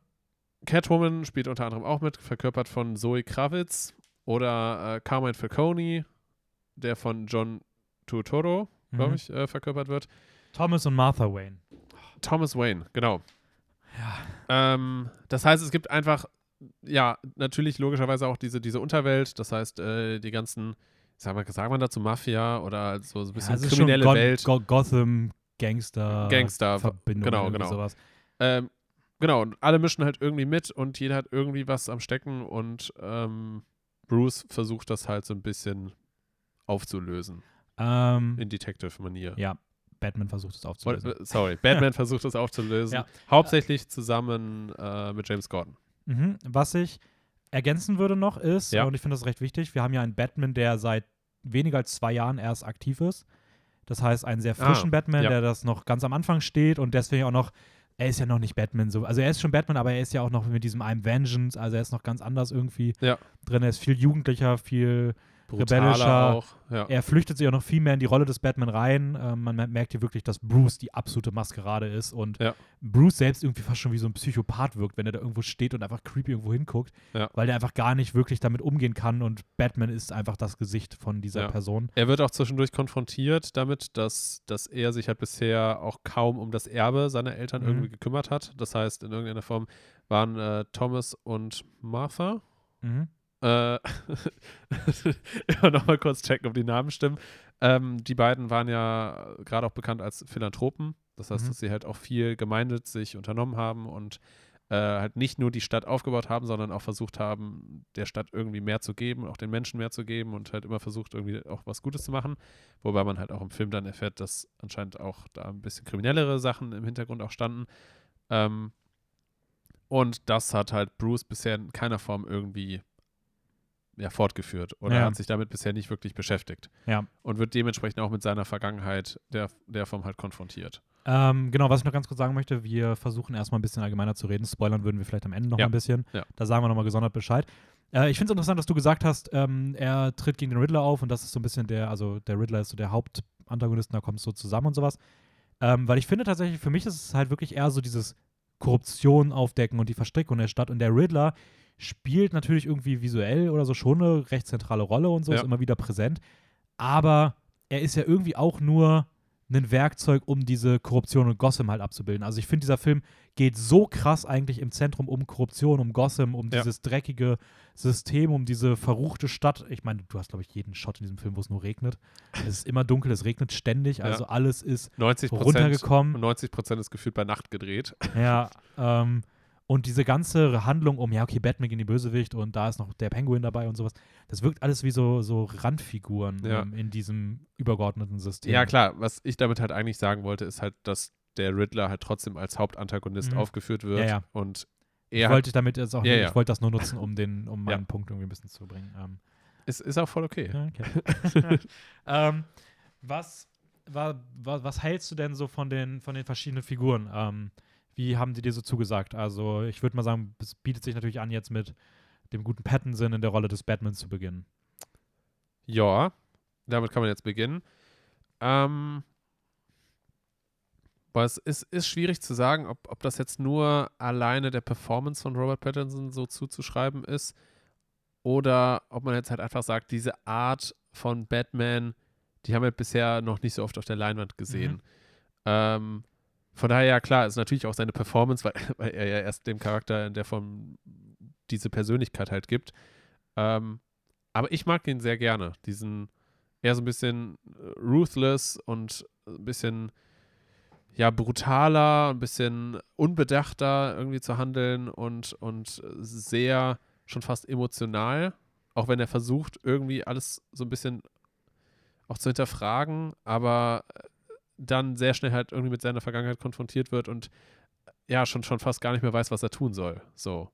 Ja, voll. So, so diese Ja. innere Zerrissenheit, so dieses sehr persönliche, also es dreht sich schon, schon sehr viel um diesen inneren Konflikt, den er halt irgendwie mit sich selber austragen muss. ja, Und das, ja, das, Fall, das, ja. das, das finde ich richtig, richtig cool. Ja, also ich muss sagen, er hat mir, er hat mir persönlich auch extrem gut gefallen. Also ich finde, es ist halt, keine Ahnung, wenn- du so diese ganzen animierten Sachen guckst und dir dann vorstellst, okay, wie könnte so ein Batman aussehen, der das irgendwie verbindet, aber in so einer richtig düsteren, erwachsenen Ja. Art, dann ist das irgendwie sehr dicht an dem, was ich mir erwarten würde. Und ich finde, es ist auch ein schöner, anderer Take als das, was man vielleicht erwartet hätte, weil ich Ja. glaube, im Vorhinein, wir haben auch, also ich würde schon sagen, wenn du deine Erwartungen mit dem, was du bekommst, abgleichst, ist es schon sehr wenig Action, sehr wenig Superheldenfilm und sehr, sehr, sehr viel eigentlich eher wirklich Thriller, Ja. äh, Drama und Ja. also weiß ich nicht, also die Action kannst du halt. Ich meine, der Film geht drei Stunden Ja, und ich würde behaupten, wirklich Action-Szenen davon sind keine halbe Stunde. Also. Aber das ist auch voll okay, finde ich. Also Ja, voll, ich, ja. ich finde, ich finde, dafür sind die Action-Szenen dann richtig, also hauen schon richtig rein. So. Ja. Also das heißt, dass sich nicht zurückgehalten wird und dass dann nach drei Schlägen wird gefühlt von Batman wird dann in einem anderen Film weggecuttet und hier schlägt er noch dreimal drauf, so gefühlt. Ja, also das heißt, also- dass das halt schon eine gewisse Härte auf jeden Fall. Äh, Marvel da kann mal ist. wieder hingucken, wie man Action inszeniert. Ja. Also das ist halt wirklich, also sorry, das ist aber wirklich Weltenunterschied. ja, Also, ja. weiß ich nicht, beide haben eine FSK 12, beide sind Blockbuster. Ich, ich finde es aber ehrlich gesagt schon ein bisschen hart, dass der Film FSK 12 hat, weil Ey, sie haben es perfekt gemacht. Also wenn du schaffst, einen Film zu machen, der so düster, brutal und fast schon horrorhaft teilweise wirkt durch den Riddler. Ja. Ähm, und wenn so ein Film dann, wenn sie es schaffen, den so zu machen, dass der trotzdem FSK 12 bekommt, Ja. du hast einen perfekten Blockbuster, der alle Leute abgreift, Ja, wo die ganzen ja. Leute reingehen, scheiß drauf, ob du ein paar Kinder verstörst. hey, komm, wenn da ein zwölfjähriger Team reingeht, der hat doch Bock drauf. Das, das, die werden doch sagen, Aber- boah, aber- geil. Also gerade was Box Office angeht, also wenn du da die, die ganzen Kids mit reinholen kannst in diesen vier Jahren, also 12 bis 16, dann ist auf jeden Fall ziemlich gut. Ja. Und Oh Leute, ich habe gerade mein Handy ausgemacht, aus Versehen. was man, was man sagen muss, ich finde so richtig, also visuell brutal ist er ja eigentlich nicht. Du hast ja selten wirklich Szenen, wo du visuell was siehst. Das Ja. passiert halt super viel in deinem Kopf. Es wird, ja genau, genau. Es wird So. halt, es wird halt viel so gefilmt, dass man es nicht direkt Ja. sieht. Aber, ja, ist schon hart. aber das ist schon ziemlich hart trotzdem. ja, also, also, ähm, also gerade durch Riddler, also Paul Dano spielt das, also ich finde großartig. Ich würde mal behaupten, das soll jetzt gar nicht blöd klingen, aber wenn Heath Ledger nicht gestorben wäre, würde man jetzt wahrscheinlich sagen, dass der schon dicht dran kommt. Dadurch, dass aber Heath Ledger natürlich immer auf dieses Podest gestellt wurde, durch die ganzen furchtbaren Geschehnisse damals, die dann um den Ja. ähm, Film herum passiert sind, wirst du wahrscheinlich niemals sagen, dass da nochmal wer anders groß drankommt. Aber ich finde Paul Dano, der hier auch weitaus weniger Screentime bekommt, das darf man auch nicht vergessen. Also den siehst du viel, viel seltener Ja, als ja. einen sehr, sehr präsenten Joker damals. aber es macht auch Aber Sinn von der holt Figur schon her. viel raus aus der Rolle. Also, Doch, ey, ich muss sagen, der der hat mir richtig gut gefallen. Äh, ja, wie gesagt, es passt ja aber auch total zu dieser Figur. Ne? Als Riddler bist du ja auch eher irgendwo im Verborgenen und strickst im Hintergrund halt so ne, die Ja, ganzen voll. Sachen und so. Also macht dann schon Sinn, dass er jetzt nicht wie der Joker auf einmal irgendwo in so eine Halle reinkommt und äh, Good Evening sagt und auf einmal so ein Champagnerglas in die, in die Luft hebt. Here I am. ähm, ja, aber ich finde diese Paranoia auch durch die Figur und ähm, irgendwie, keine Ahnung. Also ich, ich muss sagen, ich fand, fand das richtig gut. Ähm, hat auch eine für mich absolut legendäre Szene dann im, im letzten Teil, ein Aufeinandertreffen und das ist wirklich absolut Gänsehaut Ah, ja, ja, inszeniert. ja. Ähm, Colin Farrell auch super. Nicht wiederzuerkennen. Äh, absolut krass, was die da mit dem Make-up geleistet haben. Also, ja, ähm, ja sehr, sehr unpräsent in dem Teil, würde ich behaupten. Aber wenn er dann da ist, dann funktioniert es hier Ich finde ich find auch gerade diese Konfrontation, als sie dann zu, zu dritt, ähm, ich sag mal, da in diesem Dock stehen Mhm. und ihn dann da halt konfrontieren und er da irgendwie so gefesselt irgendwie steht und so versucht, irgendwie halt mit ihnen zu reden. Ich finde, da hat er schon eine sehr coole Präsenz. Ja. So. War jetzt übrigens noch ein kleiner Spoiler schon, aber, Ja, aber. aber ist also okay. es Wisst ihr noch nicht wann und wo und Ja. wie und wer und warum und was und Wir haben nur gesagt zu dritt. Also kann halt jeder gewesen sein. ja. Ähm, nee, aber stimme, stimme ich dir schon zu. Also ich finde auch, der hat eine geile, Sequ äh, geile Präsenz und auch diese ähm, Autoverfolgungsjagd, die man Ja. ja auch im Trailer schon sieht, ähm, die ist halt auch absolut, absolut krass. Also das Sounddesign, ey, wenn da diese Action Ja, losgeht und ja, dieser ganze ja. Saal vibriert hat, ey, das war schon, das war Ja. schon brachial. Das muss man mal ganz e-, ehrlich sagen. Auch der Score ist absolut krass. Also ich finde, die Musik ist mega geil. Ähm, fettes Props auf jeden Fall an Michael Giacchino, der hier die Musik gemacht hat. Ähm, aber auch an Greg Fraser, das ist nämlich der Kameramann und den kennt man auch aus Dune. Wir haben einfach hier den gleichen Oh. Kameramann, der schon in, in Dune dieses epochale visuelle Ja, Meisterwerk gemacht hat. Und sorry, aber Batman ist ein kompletter Gegenentwurf. Wir haben einmal diese großen, weiten Einstellungen, viel hell, orange und so. Und jetzt Ja. hast du hier düster, Gotham, dreckig, Regen, Ja. äh, kleine Korridore und sowas. Trotzdem visuell absolutes Meisterwerk, über den wird man in Jahren noch reden. Ich glaube auch, wir haben hier wirklich die Geburtsstunde von der nächsten ganz, ganz großen Reihe. Ähm, Ja, hoffentlich. äh, dazu übrigens, das ist bestätigt. Also zweiter Teil ist noch nicht bestätigt. Matt Reeves hat aber auf jeden Fall Ideen und so weiter. Ja. Aber es wird äh, Spin-off-Serien bekommen. Die wollen daraus ein Franchise machen, wo ich mir Oh. sagen muss, Mal sehen. es ist ein bisschen anstrengend irgendwie, wenn es kommt was und du freust dich drauf und du willst auch gern so eine Reihe sehen. Aber so dieses Commitment, dass jeder große Film irgendwie mittlerweile mit so einem eigenen Franchise verbunden ist und da dann 100.000 Serien nach sich zieht. Ich weiß nicht, was ich davon halten soll. Ich werde es wahrscheinlich trotzdem irgendwie am Ende alles feiern, weil ich die Welt einfach geil finde. Ähm, eine davon soll Arkham Asylum heißen. Das soll so ein bisschen Haunted House-mäßig um Arkham gehen. Okay. Ja. Also so Horror-Vibes. Maybe sogar um ähm, gewisse Figuren, die am Ende von The Batman auch ähm, im Asylum zu sehen sind. Mehr Mhm. sage ich dazu mal noch nicht. Ähm, die zweite Idee ist, das auch schon bestätigt, eine äh, eigene Spin-off-Serie, die nach den Ereignissen jetzt spielt und den Aufstieg von The Penguin zeigt, der ja dann auch weitaus präsenter wird, ähm, wofür auch Colin Farrell bestätigt ist. Und man munkelt auch, es wird eine dritte ähm, Serie höchstwahrscheinlich zu Catwoman geben, okay. die auch in dem Film sehr wenig eigentlich nur vorkommt.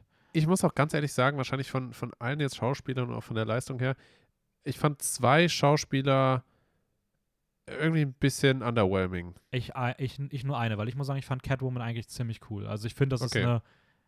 Ich glaube, also ich finde, dass eher das Problem ist, dass sie sehr wenig vorkommt Okay. noch. Aber ich finde, Zoe Kravitz spielt das schon extrem gut. Also ich finde, als Catwoman so ein realistischerer Take auch, auch vom Kostüm her und von den, von den Action-Szenen. Also ich finde, die liefert da schon extrem ja, gut ab. ja, so. okay, okay, doch, Ähm, doch. Also äh, doch von. Ich glaube, es ist eher, dass sie einfach sehr überraschend sehr wenig Präsenz hat. ja, so. das, das kann auch sein. Aber auch diese, fand- auch diese ersten Szenen, wenn sie da irgendwie so Stealth-Mission-mäßig sich irgendwo reinschleicht, also ich muss schon sagen, die sind schon, die gehen schon, die, also du, du, also das hat mich schon mitgerissen. So. Ich bin schon ganz schön angespannt gewesen und das hat sich schon krass gut gespielt. So. Ja, wahrscheinlich, wahrscheinlich wird es das auch größtenteils sein, dass, dass sie halt nicht, nicht so viel vorgekommen ist. Weil ich fand es auch so ein bisschen schade, dass er diese, diese Beziehung zwischen den beiden nicht so viel Screentime bekommen hat. Ja, So. ich bin mal interessant, ich bin mal gespannt, weil ich wollte mich auch ansprechen, dass ich mit zwei Figuren ein bisschen unzufrieden bin. Ähm, du anscheinend auch mit zweien, aber da bei dir eine wahrscheinlich Catwoman Ja. war, bin ich mal gespannt, welche bei dir die andere ist und welche du nicht hast. Also bei mir wäre jetzt die zweite Alfred, also gespielt von Andy Serkis Ja. irgendwie. Das ist auch für mich die. Weil äh, ich weiß nicht, ob es, ob es eher als Schauspieler ist oder so seine Rolle, seine Position, aber ich, ich fand irgendwie, dass er nicht so passend für diese Rolle war. Ja, also ich muss auch sagen, also ich finde, Andy Serkis ist für mich wirklich der einzige richtig eklatantere Schwachpunkt an dem Batman-Film. Weil zum einen, wie du schon gesagt hast, ich finde, ich finde ihn als, als Figur schon per se losgelöst von allem anderen nicht so gut. Irgendwie, Andy Serkis spielt das für mich nie so, dass ich da irgendwas mehr emotional gefühlt habe. Ja, ich er auch nicht. verkörpert aber überhaupt nicht diesen, diesen Butler, Diesen Butler, diesen ja. Vaterersatz für irgendwie Bruce Wayne, irgendwie diese Rolle verkörpert er für mich überhaupt nicht. Ich finde auch, die Chemie zwischen ihm und Pattinson funktioniert gar nicht. Also, wenn du dir die Comics anguckst und dann halt diesen Butler hast, der auch immer wieder so wirklich mit Batman zusammen auf diese Monitore blickt und Ja. auch so ein bisschen hilft und Ja. so einen super krassen Charme hat und all das hat irgendwie Und halt auch nicht. irgendwie so eine gewisse Weisheit und Batman Ja. halt auch immer wieder auf den Boden zurückholt und versucht ihm halt so ein bisschen zu vermitteln, was, was so ein bisschen so das Erbe seines Vaters oder seiner Eltern halt eigentlich ist Ja. oder sein soll in irgendeiner Form. Und ich, ich finde, also bisher jetzt von, von denen, die ich gesehen habe von den Filmen, ich, ich finde halt, Michael Caine hat einen richtig guten Alfred abgegeben. es hätte viel, viel bessere Alfreds gegeben. Also selbst in der Gotham-Serie, wo Bruce Wayne noch ein Ja. Kind ist, da gibt es auch einen, der sieht so ein bisschen aus wie Daniel Craig. Ist irgendwie ganz witzig, aber ist er nicht. aber auch der spielt den, den Alfred halt super. Also, Ja. keine Ahnung. Also ich muss auch sagen, also er macht jetzt nicht den Film kaputt, Nee, aber das, nein, das, das es ist schon irgendwie schade, dass so eine zentrale Rolle nicht funktioniert, meiner Meinung nach. Ja. Es gibt auch so eine möchte gerne emotionale Szene, die auch sehr, also ein bisschen länger geht mit ihm und die funktioniert für mich auch überhaupt nicht. Da fand ich wirklich, da habe ich im Kino wirklich gedacht, so, boah, ist gerade ein bisschen langweilig. Ähm, ja, aber ich muss sagen, die zweite Person, die ich auch ein bisschen nicht so interessant finde irgendwie, ähm, weil für mich auch die, die, die Dynamik nicht so gut funktioniert und auch, weil da das Erbe vielleicht einen Schritt zu groß war, ist tatsächlich ähm, äh, Jim, Jim Gordon gewesen. Also ich finde, Jeffrey Wright macht das auf jeden Fall super. Es ist bei weitem nicht so schlimm wie bei Andy Serkis. Ja. Also er spielt das schon gut. Aber so richtig umgehauen hat es mich nicht. Weil, ich weiß nicht, irgendwie die Dynamik zwischen Batman und ihm fand ich bisher in vielen anderen Takes auf jeden Fall besser als hier. Ähm, Ja. er macht das schon, wie gesagt, er macht das schon gut, aber so richtig gecatcht hat es mich noch nicht. Ich würde es so als solide bezeichnen. So ein solider Jim Gordon, jetzt nichts Außergewöhnliches. ähm, vielleicht liegt es auch daran, er. dass alle anderen Figuren so krass sind irgendwie gefühlt, dass das halt dann direkt untergeht, wenn du dann halt nicht so, so herausstichst. Ja, so. kann auch sein. Aber Gary Oldman in der Rolle war halt einfach so gut. Ja. Ähm, Und Ja, der, der, der Schnauzer macht's. ja, ich muss auch sagen, ich finde aber auch den in der animierten Version, finde ich den Jim Gordon halt einfach richtig. Also, keine Ahnung, von der Personality hat es mich, weiß ich nicht, ein bisschen kalt gelassen teilweise. Ähm, ich kann auch gar nicht sagen, warum. Mm, Ich weiß nicht. äh. Man muss aber auch dazu, ja, hm, weiß ich jetzt auch nicht genau. Ja, anyways, ähm, ich würde sagen, für die letzten Minuten, wir können auch mal ein bisschen, ähm, ab jetzt äh, spoilern wir. Das heißt, alle Leute, die den noch nicht gesehen haben, ähm, ja, schaltet jetzt mal lieber aus. Wir können bisschen über ein paar Sachen reden, die noch interessant sind, aber die dann halt spoilern würden. Das heißt, ab jetzt Spoiler zu The Batman komplett. Uhu. Ähm, Äh, ich, ich wollte noch mal, bevor wir jetzt so richtig da einsteigen, nicht mehr fragen, hast du eine, ich sag mal, eine Lieblingsfigur in Batman, abgesehen von Batman selber? jetzt in dem Film oder insgesamt? Allgemein. Okay, also pass auf, ich habe ja die, ich habe jetzt die, die, die, die animierte Reihe gesehen. Ja. Und ich habe auch damals die, Got die Gotham-Serie gesehen, ähm, also Gotham, die Serie. Mhm. Ähm, und ich habe das jetzt in beiden Sachen gemerkt. Ich muss sagen, eine Figur, die ich schon faszinierend finde, ist äh, Mad Hatter, der verrückte Hutmacher, der irgendwie so eine Faszination für Alice im Wunderland hat und Okay. ständig solche Settings erschafft und mit so verrückten Sachen und so Mind-Controlling macht und äh, Okay. äh, Hypnose und so ein Scheiß. Ich finde den schon irgendwie ziemlich cool. Also ich fand die Folgen mit dem in der in der ähm, in der animierten Serie bisher extrem stark. Ähm, ich fand den in, in der in der Gotham-Serie äh, recht cool. Mhm.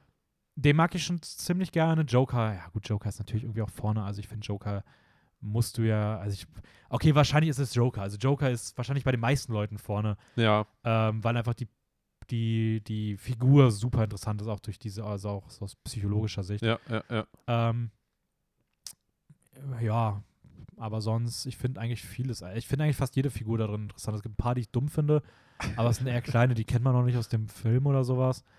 Ähm, ja, Aber eigentlich kann man fast sagen, fast alle Bösewichte in irgendeiner Form in Batman haben doch so ein bisschen so einen Ursprung aus Arkham, oder?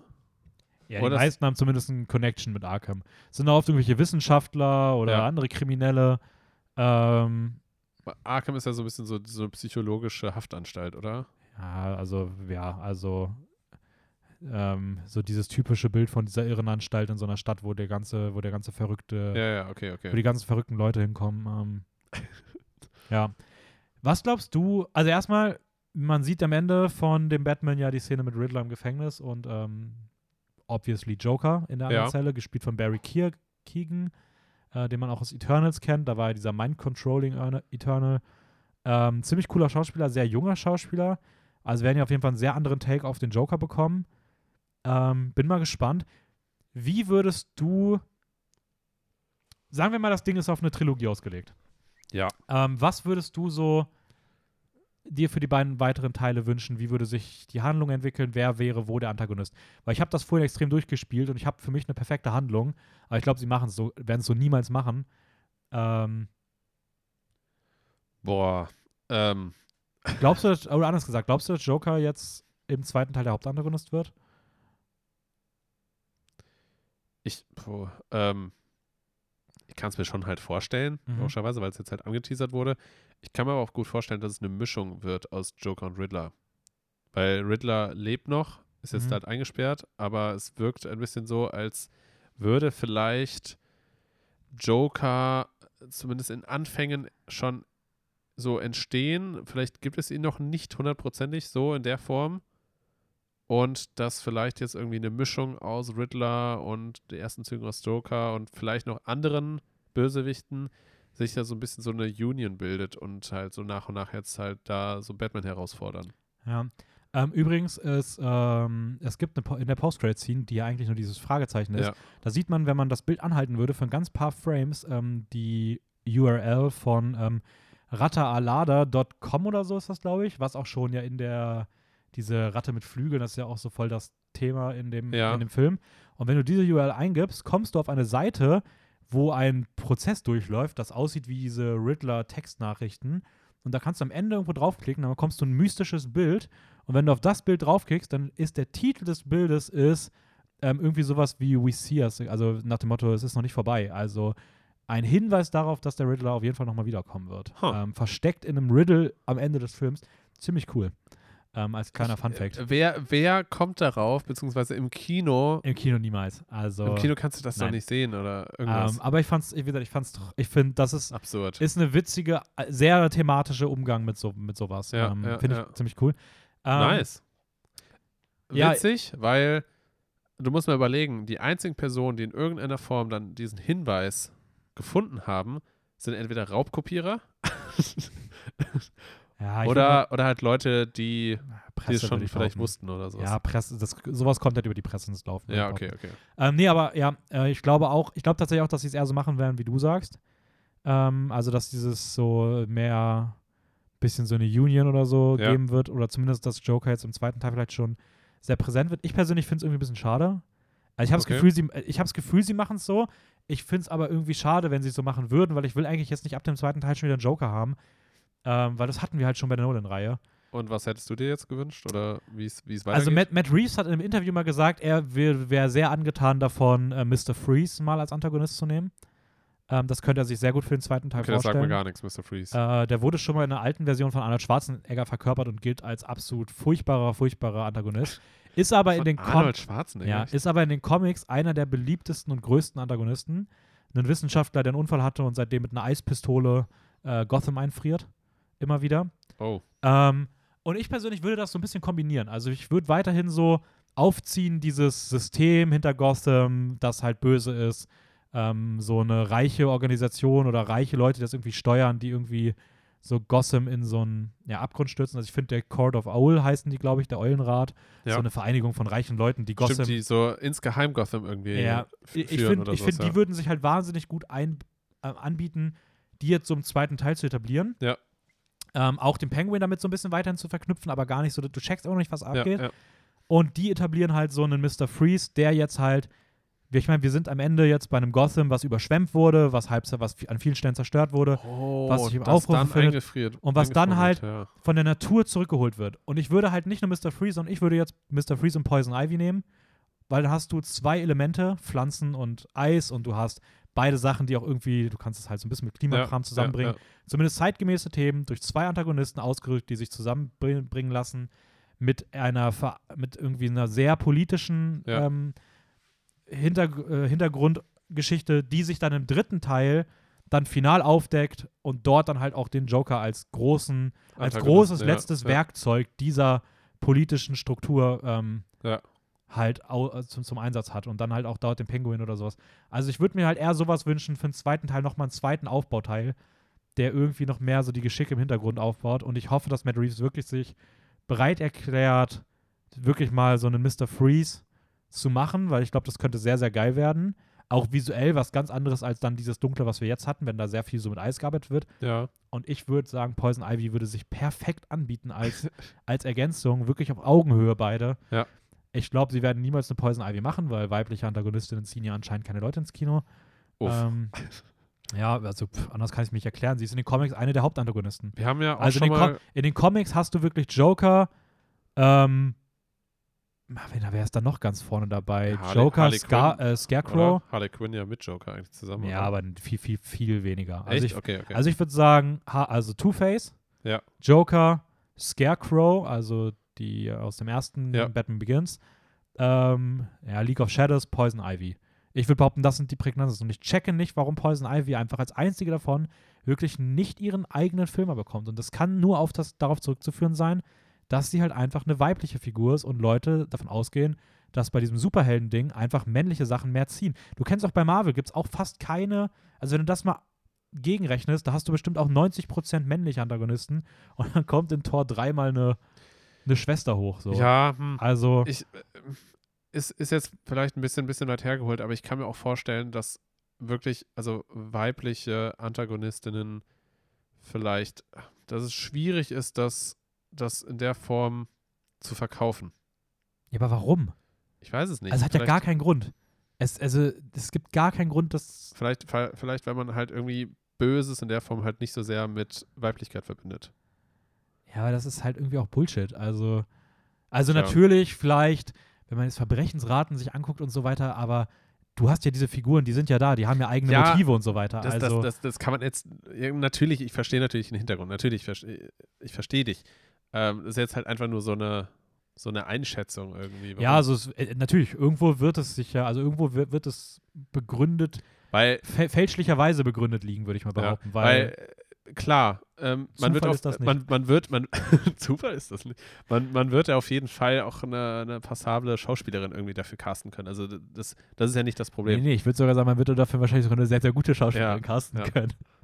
Ähm, da hast du übrigens die Empfehlung, wir haben vor kurzem mal ähm, ein Recasting dieser Figur gemacht, da könnt ihr euch mal unsere alten Folgen anhören. Darauf wollte ich gerade eben auch hinweisen. Ähm, aber ja, weißt also du noch, bei welcher Folge das war, worüber wir, wann wir das gemacht haben? Absolut. Ja, äh, das war die erste Folge, die wir aufgezeichnet hatten. Das müsste gewesen sein. Wie die erste. Wir hatten doch vier Folgen vorproduziert und das war die erste davon. Ah, okay. Das heißt so Ähm, vor anderthalb Monaten ungefähr. Das müsste ungefähr so vor anderthalb Monaten gewesen sein. Ja, also ir- irgendwann, irgendwann Anfang Februar so, das, das passt, äh, oder Ende Januar oder sowas, das passt schon. Das müsste die Folge gewesen sein, die heißt. Richtig- äh, richtig Die künstlich- Quatschfolge, glaube ich. Richtig künstlich lange zu. Die Quatschfolge müsste das gewesen Echt? sein. Ja. Ah, okay. Ich dachte, wir hätten da irgendeine thematische Folge gehabt. Nee, Ah, nee, weil wir da diese- diese random Fra- Das war meine Fragen- letzte ja, Frage, ja. Ja, okay, stimmt, Ähm, macht Sinn. Ja, anyways, das ist auf jeden Fall The Batman. Ähm, ich gehe noch mal ein zweites Mal rein. Freue mich da schon sehr drauf. Sick. Du hast zum Abschluss noch wieder unser kleines. Ja, Ähm, bevor, bevor wir das, bevor Oh, wir da jetzt weiterhin okay. gehen. Äh, ich habe noch eine Frage an dich und zwar, welche Verkörperung von Batman findest du bisher am besten? Nicht nur vielleicht schauspielerisch, sondern auch von dem Charakter, wie Batman ähm, gezeigt wird. also das Ding ist, man hat ja jetzt, ähm, wenn man jetzt sich zu diesem Batman was angeguckt hat, ich meine, ich glaube, die Zeile, die alle Leute benutzen, überall, ist ähm, der beste Batman-Film über Batman. Ah, also das ja. scheint dieser Batman zu sein. Ja, das ist ja. wirklich die Schlagzeile, je, je, jeder Artikel darüber heißt so. Ähm, kann auch die Folge so nennen. Ja, weil es halt auch eine gewisse Charakterstudie Ähm, halt ist, ne? Ja. Okay, welche Verkörperung insgesamt finde ich am besten? Sagen wir mal von den Realverfilmungen, weil Meinst du jetzt aber nur ich meine jetzt nur die Figur Batman an unabhängig sich. der Qualität der Handlung? Okay. Das heißt halt die Figur Batman selber, aber halt auch die schauspielerische Verkörperung Mhm, vielleicht. mhm. Okay, Also- also, ich muss sagen, ich bleibe dabei. Für mich ist bisher immer noch die Comic-Version die beste Version, die ich so gesehen habe. Aber Okay. wenn ich jetzt mich auf die Live-Action-Version fokussieren müsste, muss ich gestehen, ich kenne halt keine der älteren. Also Michael Ah, Keaton ja, habe ich stimmt. nicht gesehen. Das heißt, es ist für mich ein Dreikampf zwischen Pattinson, Bale und äh, Affleck. Ja. Und von den dreien, boah, richtig unpopular Opinion, aber wenn es nur um Batman geht, würde ich von den drei sogar Bale auf den letzten setzen. Ach, echt? Ähm, Ja. okay. Weil für Ich- mich wäre Affleck, glaube ich, auf dem letzten. Nee, das ist absoluter Bullshit. Affleck hat nur scheiß Filme, aber Affleck an, an sich, wie er Batman verkörpert und wie er auch äh, Bruce Wayne verkörpert, ist extrem dicht auch an äh, Hm. den Original-Comics dran. Okay. Also Affleck ist ein großartiger, großartiger Bru- Bruce Wayne und auch ein großartiger Batman. Die, der hat halt nur nie einen guten Film bekommen. Also die Filme Ja, sind okay. halt absolut scheiße. Aber der verkörpert das schon extrem gut. Also ich würde nämlich für mich tatsächlich, ich würde wahrscheinlich sogar Affleck aktuell auf den ersten Platz davon sehen. Ich glaube, dass Pattinson vorbeigehen kann, wenn er halt einen guten Film, also wenn er jetzt noch weitere Filme bekommt, weil Ja. der ist halt bisher, muss man sagen, wie gesagt, es ging halt eher um, um, um Gotham. Es ging nicht so viel um ihn. Du hast noch nicht so viel davon gesehen. Ja. Ähm, aber bei, bei, bei ähm, Christian Bale hat mir halt immer irgendwas gefehlt. So. Also ich finde, das ist ein, auch, also alle drei machen das super. Also er macht das auch absolut großartig. Ja. Aber irgendwie, ich glaube sogar, dass ich bei ihm die Batman-Version nie so gut fand. Ich fand Emma war ein super Bruce Wayne. Da fand ich ihn richtig cool in diesem, wenn er halt so rausgegangen ist mit dieser Fassade und sein, so da, da hat er immer für mich funktioniert. Aber so als, als wirklicher Batman Ist halt eher so, so dieser Gentleman Bruce Wayne Ja. halt gewesen, ne? Ähm, als richtiger Batman hat er für mich nie so funktioniert. Ich fand auch immer so, gerade im dritten Teil, wenn es dann mit dieser ganzen Trainingsmontage ist, fand ich irgendwie, keine Ahnung, es hat für mich irgendwie nie so, nie so geklappt, so wie es, glaube ich, gewünscht war. Äh, Affleck hat halt, wie gesagt, immer scheiß Filme gehabt, aber an sich, der ist ein, ich finde, der ist als Bruce Wayne cool, weil er wirklich dieser Leader ist, dieser, ähm, der Reiche, der irgendwie auch diese Gruppe zusammenbringt, gerade in der Justice League Ja, und so. ja. Aber ich finde, er ist auch ein richtig geiler Batman, weil er sieht so pumped aus und sowas. Und ähm, am akkuratesten ist wahrscheinlich Rob Pattinson, weil er halt so dicht an dieser Detective Batman-Rolle Ja, ja. dran ist. Ich meine, er geht einfach zehn Minuten durch einen Tatort und guckt sich Sachen an und fotografiert das und guckt sich zu Hause am PC an. So gefühlt. Es ist halt mega geil. Also ich finde, der ist halt eine richtig akkurate Version, aber du hast, du hast es gerade so unspektakulär gesagt, dass jeder, der sich das jetzt anhören würde und so denkt so, Ja, also irgendwie weiß ich jetzt nicht, ob ich mir Batman deswegen anschauen Aber wir muss. sind ja auch schon nach dem Spoiler-Part, das heißt, Ja, Leute, die noch zuhören, ja. haben den schon hoffen, hoffentlich gesehen. ja, stimmt. Ähm, ja, aber bei welchen würdest du denn, wie würdest du es denn sortieren? Ich werde wahrscheinlich Patterson, Bale und Affleck sortieren. Das sind ja auch die Mhm. einzigen, die ich kenne. So. Ja. Ja, okay. Aber wahrscheinlich spielt da unterbewusst auch nochmal halt eine Rolle mit Qualität der Filme. So. Also, obwohl ich eigentlich ja extra gesagt hätte, dass das irrelevant ist. Ja. Aber äh, ja, whatever. Okay, kommen wir zum Ende. Du hast wieder ein kleines Quiz Ich vorbereitet, habe ein kleines Quiz wie wir vorbereitet. das in der Bitte? vorletzten Folge, glaube ich, schon mal hatten. Ich weiß nicht, welche Ja. Folge das war. Aber es geht um die Taglines Bei Letterbox. bei Letterbox. Genau, ähm, heißt jeder Film, nur kurze Erklärung für die Leute, die es nicht kennen, jeder Film auf Letterbox hat quasi einen kurzen, kann Wort sein, Satz oder was auch Ja. immer, in irgendeiner Form einen, einen kurzen Slogan, nenne ich es Mhm. mal, der irgendwie anscheinend passend zum Film ist. Hat übrigens äh, lustigerweise wirklich nicht jeder. Ich habe das jetzt fun Ja, schon ein paar andere ich Sachen ich geguckt. da gibt es sogar sehr viele, die es nicht haben. Ich Ähm. musste auch tatsächlich einen Batman, also ich bin ja ein bisschen durch die Batman-Filme durchgegangen und ein Batman-Film hat es auch nicht. Ja, okay. Ich weiß jetzt auswendig nicht welche. Ja, ja, aber passt schon. Okay, wie viele hast du, wie viel hast du Ich ausgesucht? habe fünf rausgesucht. Dann gehen wir die doch mal durch und machen das jetzt zum Abschied. Ihr könnt gerne mitraten. Das Sind, Wow. Ich habe Raphael gebeten, nur Batman-Filme zu nehmen, die ich kenne, weil sonst ist der sonst ist die ist der, ist der Gag weg, aber ich bin mal gespannt, was du genommen hast. Oh, ja, okay, dann werden wir sehen, ob du die alle kennst. Danke. Äh, okay. also doch, doch, vier von den fünf kennst du auf jeden Okay. Fall. Okay, ähm, dann fangen wir mal an. The Dark Knight fights to save Gotham City from its deadliest enemy. Okay. So, das ist, wie, wie geht man sowas jetzt ran natürlich? Das Ja, ja, ist die also Frage. hier The Dark Knight, das könnte natürlich schon mal auf einen der Dark Knight-Filme hindeuten. Ähm, sowohl Dark Knight als auch Dark Knight Rises, aber auch ähm, eine, möglicherweise eine Dark Knight Returns-Adaption des animierten Batman. Mhm. So, jetzt haben wir natürlich den Hinweis, Deadliest Enem- Enemy. ja. Klingt auf jeden Fall eher nach jemandem, der mordet, als jetzt nach irgendwie sowas wie so einem Psychopathen. Ich würde sagen, Joker ist wahrscheinlich zu leicht. Deadliest Enemy. Ähm, wer könnte denn der Deadliest Enemy sein?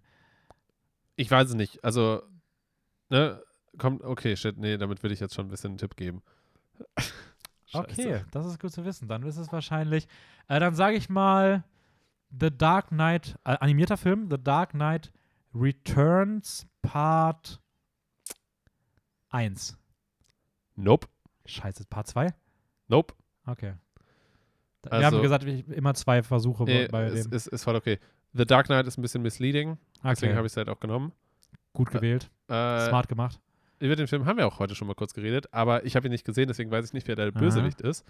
Äh, Batman, Mask of the Phantasm. Ah, fuck, das ist tatsächlich ziemlich gut, weil es da der einzige ist, wo es wirklich richtig um Morde geht. Ah, echt? Damn it, ja. Also so richtig, wo das wirklich.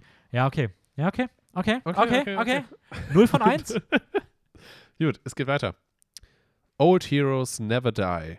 They just get darker. Oh, fuck, das ist. Ich habe nicht realisiert, wie schwer das bei Batman ist. Ja, gut, weil Old gefühlt Heroes Never Die. they just get darker. Ja, dann, dann sage ich da jetzt mal The Batman Returns Part 1. Das ist richtig. Ja. Nee, äh, also The Dark Knight Returns Part 1. Ja, ja, genau. ja, ja, ja, ja. Ja, okay. Das ist Ja. richtig, korrekt. Eins von zwei. Wuhu. okay, nächster Film. The joke's on you. Oh, damn it. Okay, wir haben auf jeden Fall einen Film mit Joker. Äh. Äh, So, es ist die Frage, The Joke's on You. Ich würde, ich habe zwei Tipps, ne? Ich habe zwei Tipps. Okay. Ja, ja. Dann gehe ich erstmal und sage erstmal Batman Beyond, Return of the Joker. Das ist absolut korrekt. Ja, nice. Stark. Ja. Wel Ich- welche welche Joker-Filme gibt es denn noch? Ich hätte halt, als nächstes hätte ich dann The Dark Knight gesagt, aber Ja. ich hätte nicht gedacht, dass das der, also es wäre irgendwie, hätte sich nicht passend dafür angefühlt. Ja. Ähm, ja gut, der spielt gefühlt jedem mit.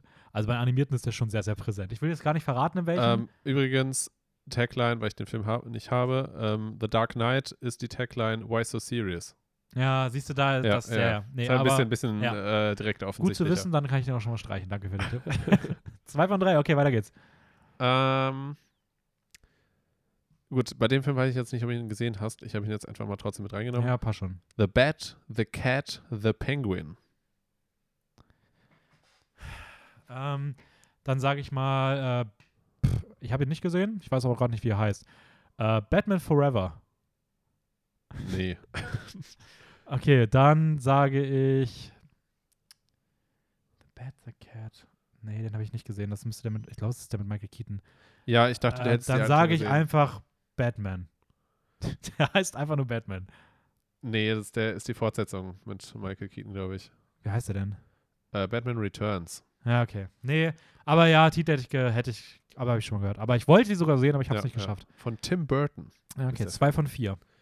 Ja, sorry, ich dachte, du hättest die alten irgendwie schon gesehen. Nee, alles gut. Passt schon, kein, Ähm. kein Stress. Unsere mitratenden äh, Zuhörenden, vielleicht kennen da ja Leute den und dann ähm, können sie Okay. mich besiegen hier. Letzter Film. Unmask the Truth. Unmask the Truth. Unmask the Truth. Hm. Okay, ich glaube, du hast keine Nolans genommen. Ich kann mir vorstellen, dass noch ein. Oh, das könnte der sein. Ähm, Unmasked. Ah. Boah, schwierig. Ich, hab, ich sag mal als erstes Batman Under the Red Hood. Nope. Okay, dann überlege ich noch kurz. Ich habe eigentlich eine sehr klare Antwort, die ich jetzt als zweites tippen würde. Aber, okay, es könnte natürlich auch. Also, es wäre richtig Billo, wenn es sich auf Bane bezieht, weil der seine komische Atemmaske hat. Das wäre richtig. also, ah, nee. Oh, es könnte auch der neue sein. Boah, das wäre mies von dir. Ich glaube, du hast eher einen anderen genommen. Ah, oder? Unmask the Truth. Fuck, ist es der neue? Das würde richtig gut passen. Aber es könnte auch der Jack the Ripper sein, weil auch da, aber das ist wirklich die Wahrheit? Nee, ich sag The Batman. Das ist absolut korrekt. Und äh, den habe ich natürlich als letztes genommen, Ja. weil wir damit perfekt diese Folge abschließen Ja, können. mit drei von fünf habe ich mich auch gut geschlagen. Ja, ist voll okay. Eigentlich drei von vier, wenn du nicht Ja, weil der eine nicht. Ja, Ahnung. stimmt. Okay.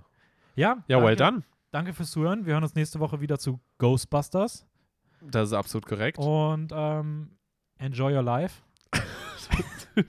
Enjoy your life. Und, Aber richtig, richtig guter Tipp. ja, und wenn ihr fürs Wochenende noch Beschäftigung braucht, kauft euch ein schwarzes Kostüm, geht auf die Straße und ver verprügelt Verbrecher. Ähm, das Wieso? ist meine Empfehlung. Einfach mal machen. Achso, einfach mal als Batman durch die Einfach Gegend mal als laufen. Batman durch die Gegend laufen. Okay. Und ähm, ja, man kann auch mal versuchen, von Haus zu Haus springen. Das klappt bestimmt auch.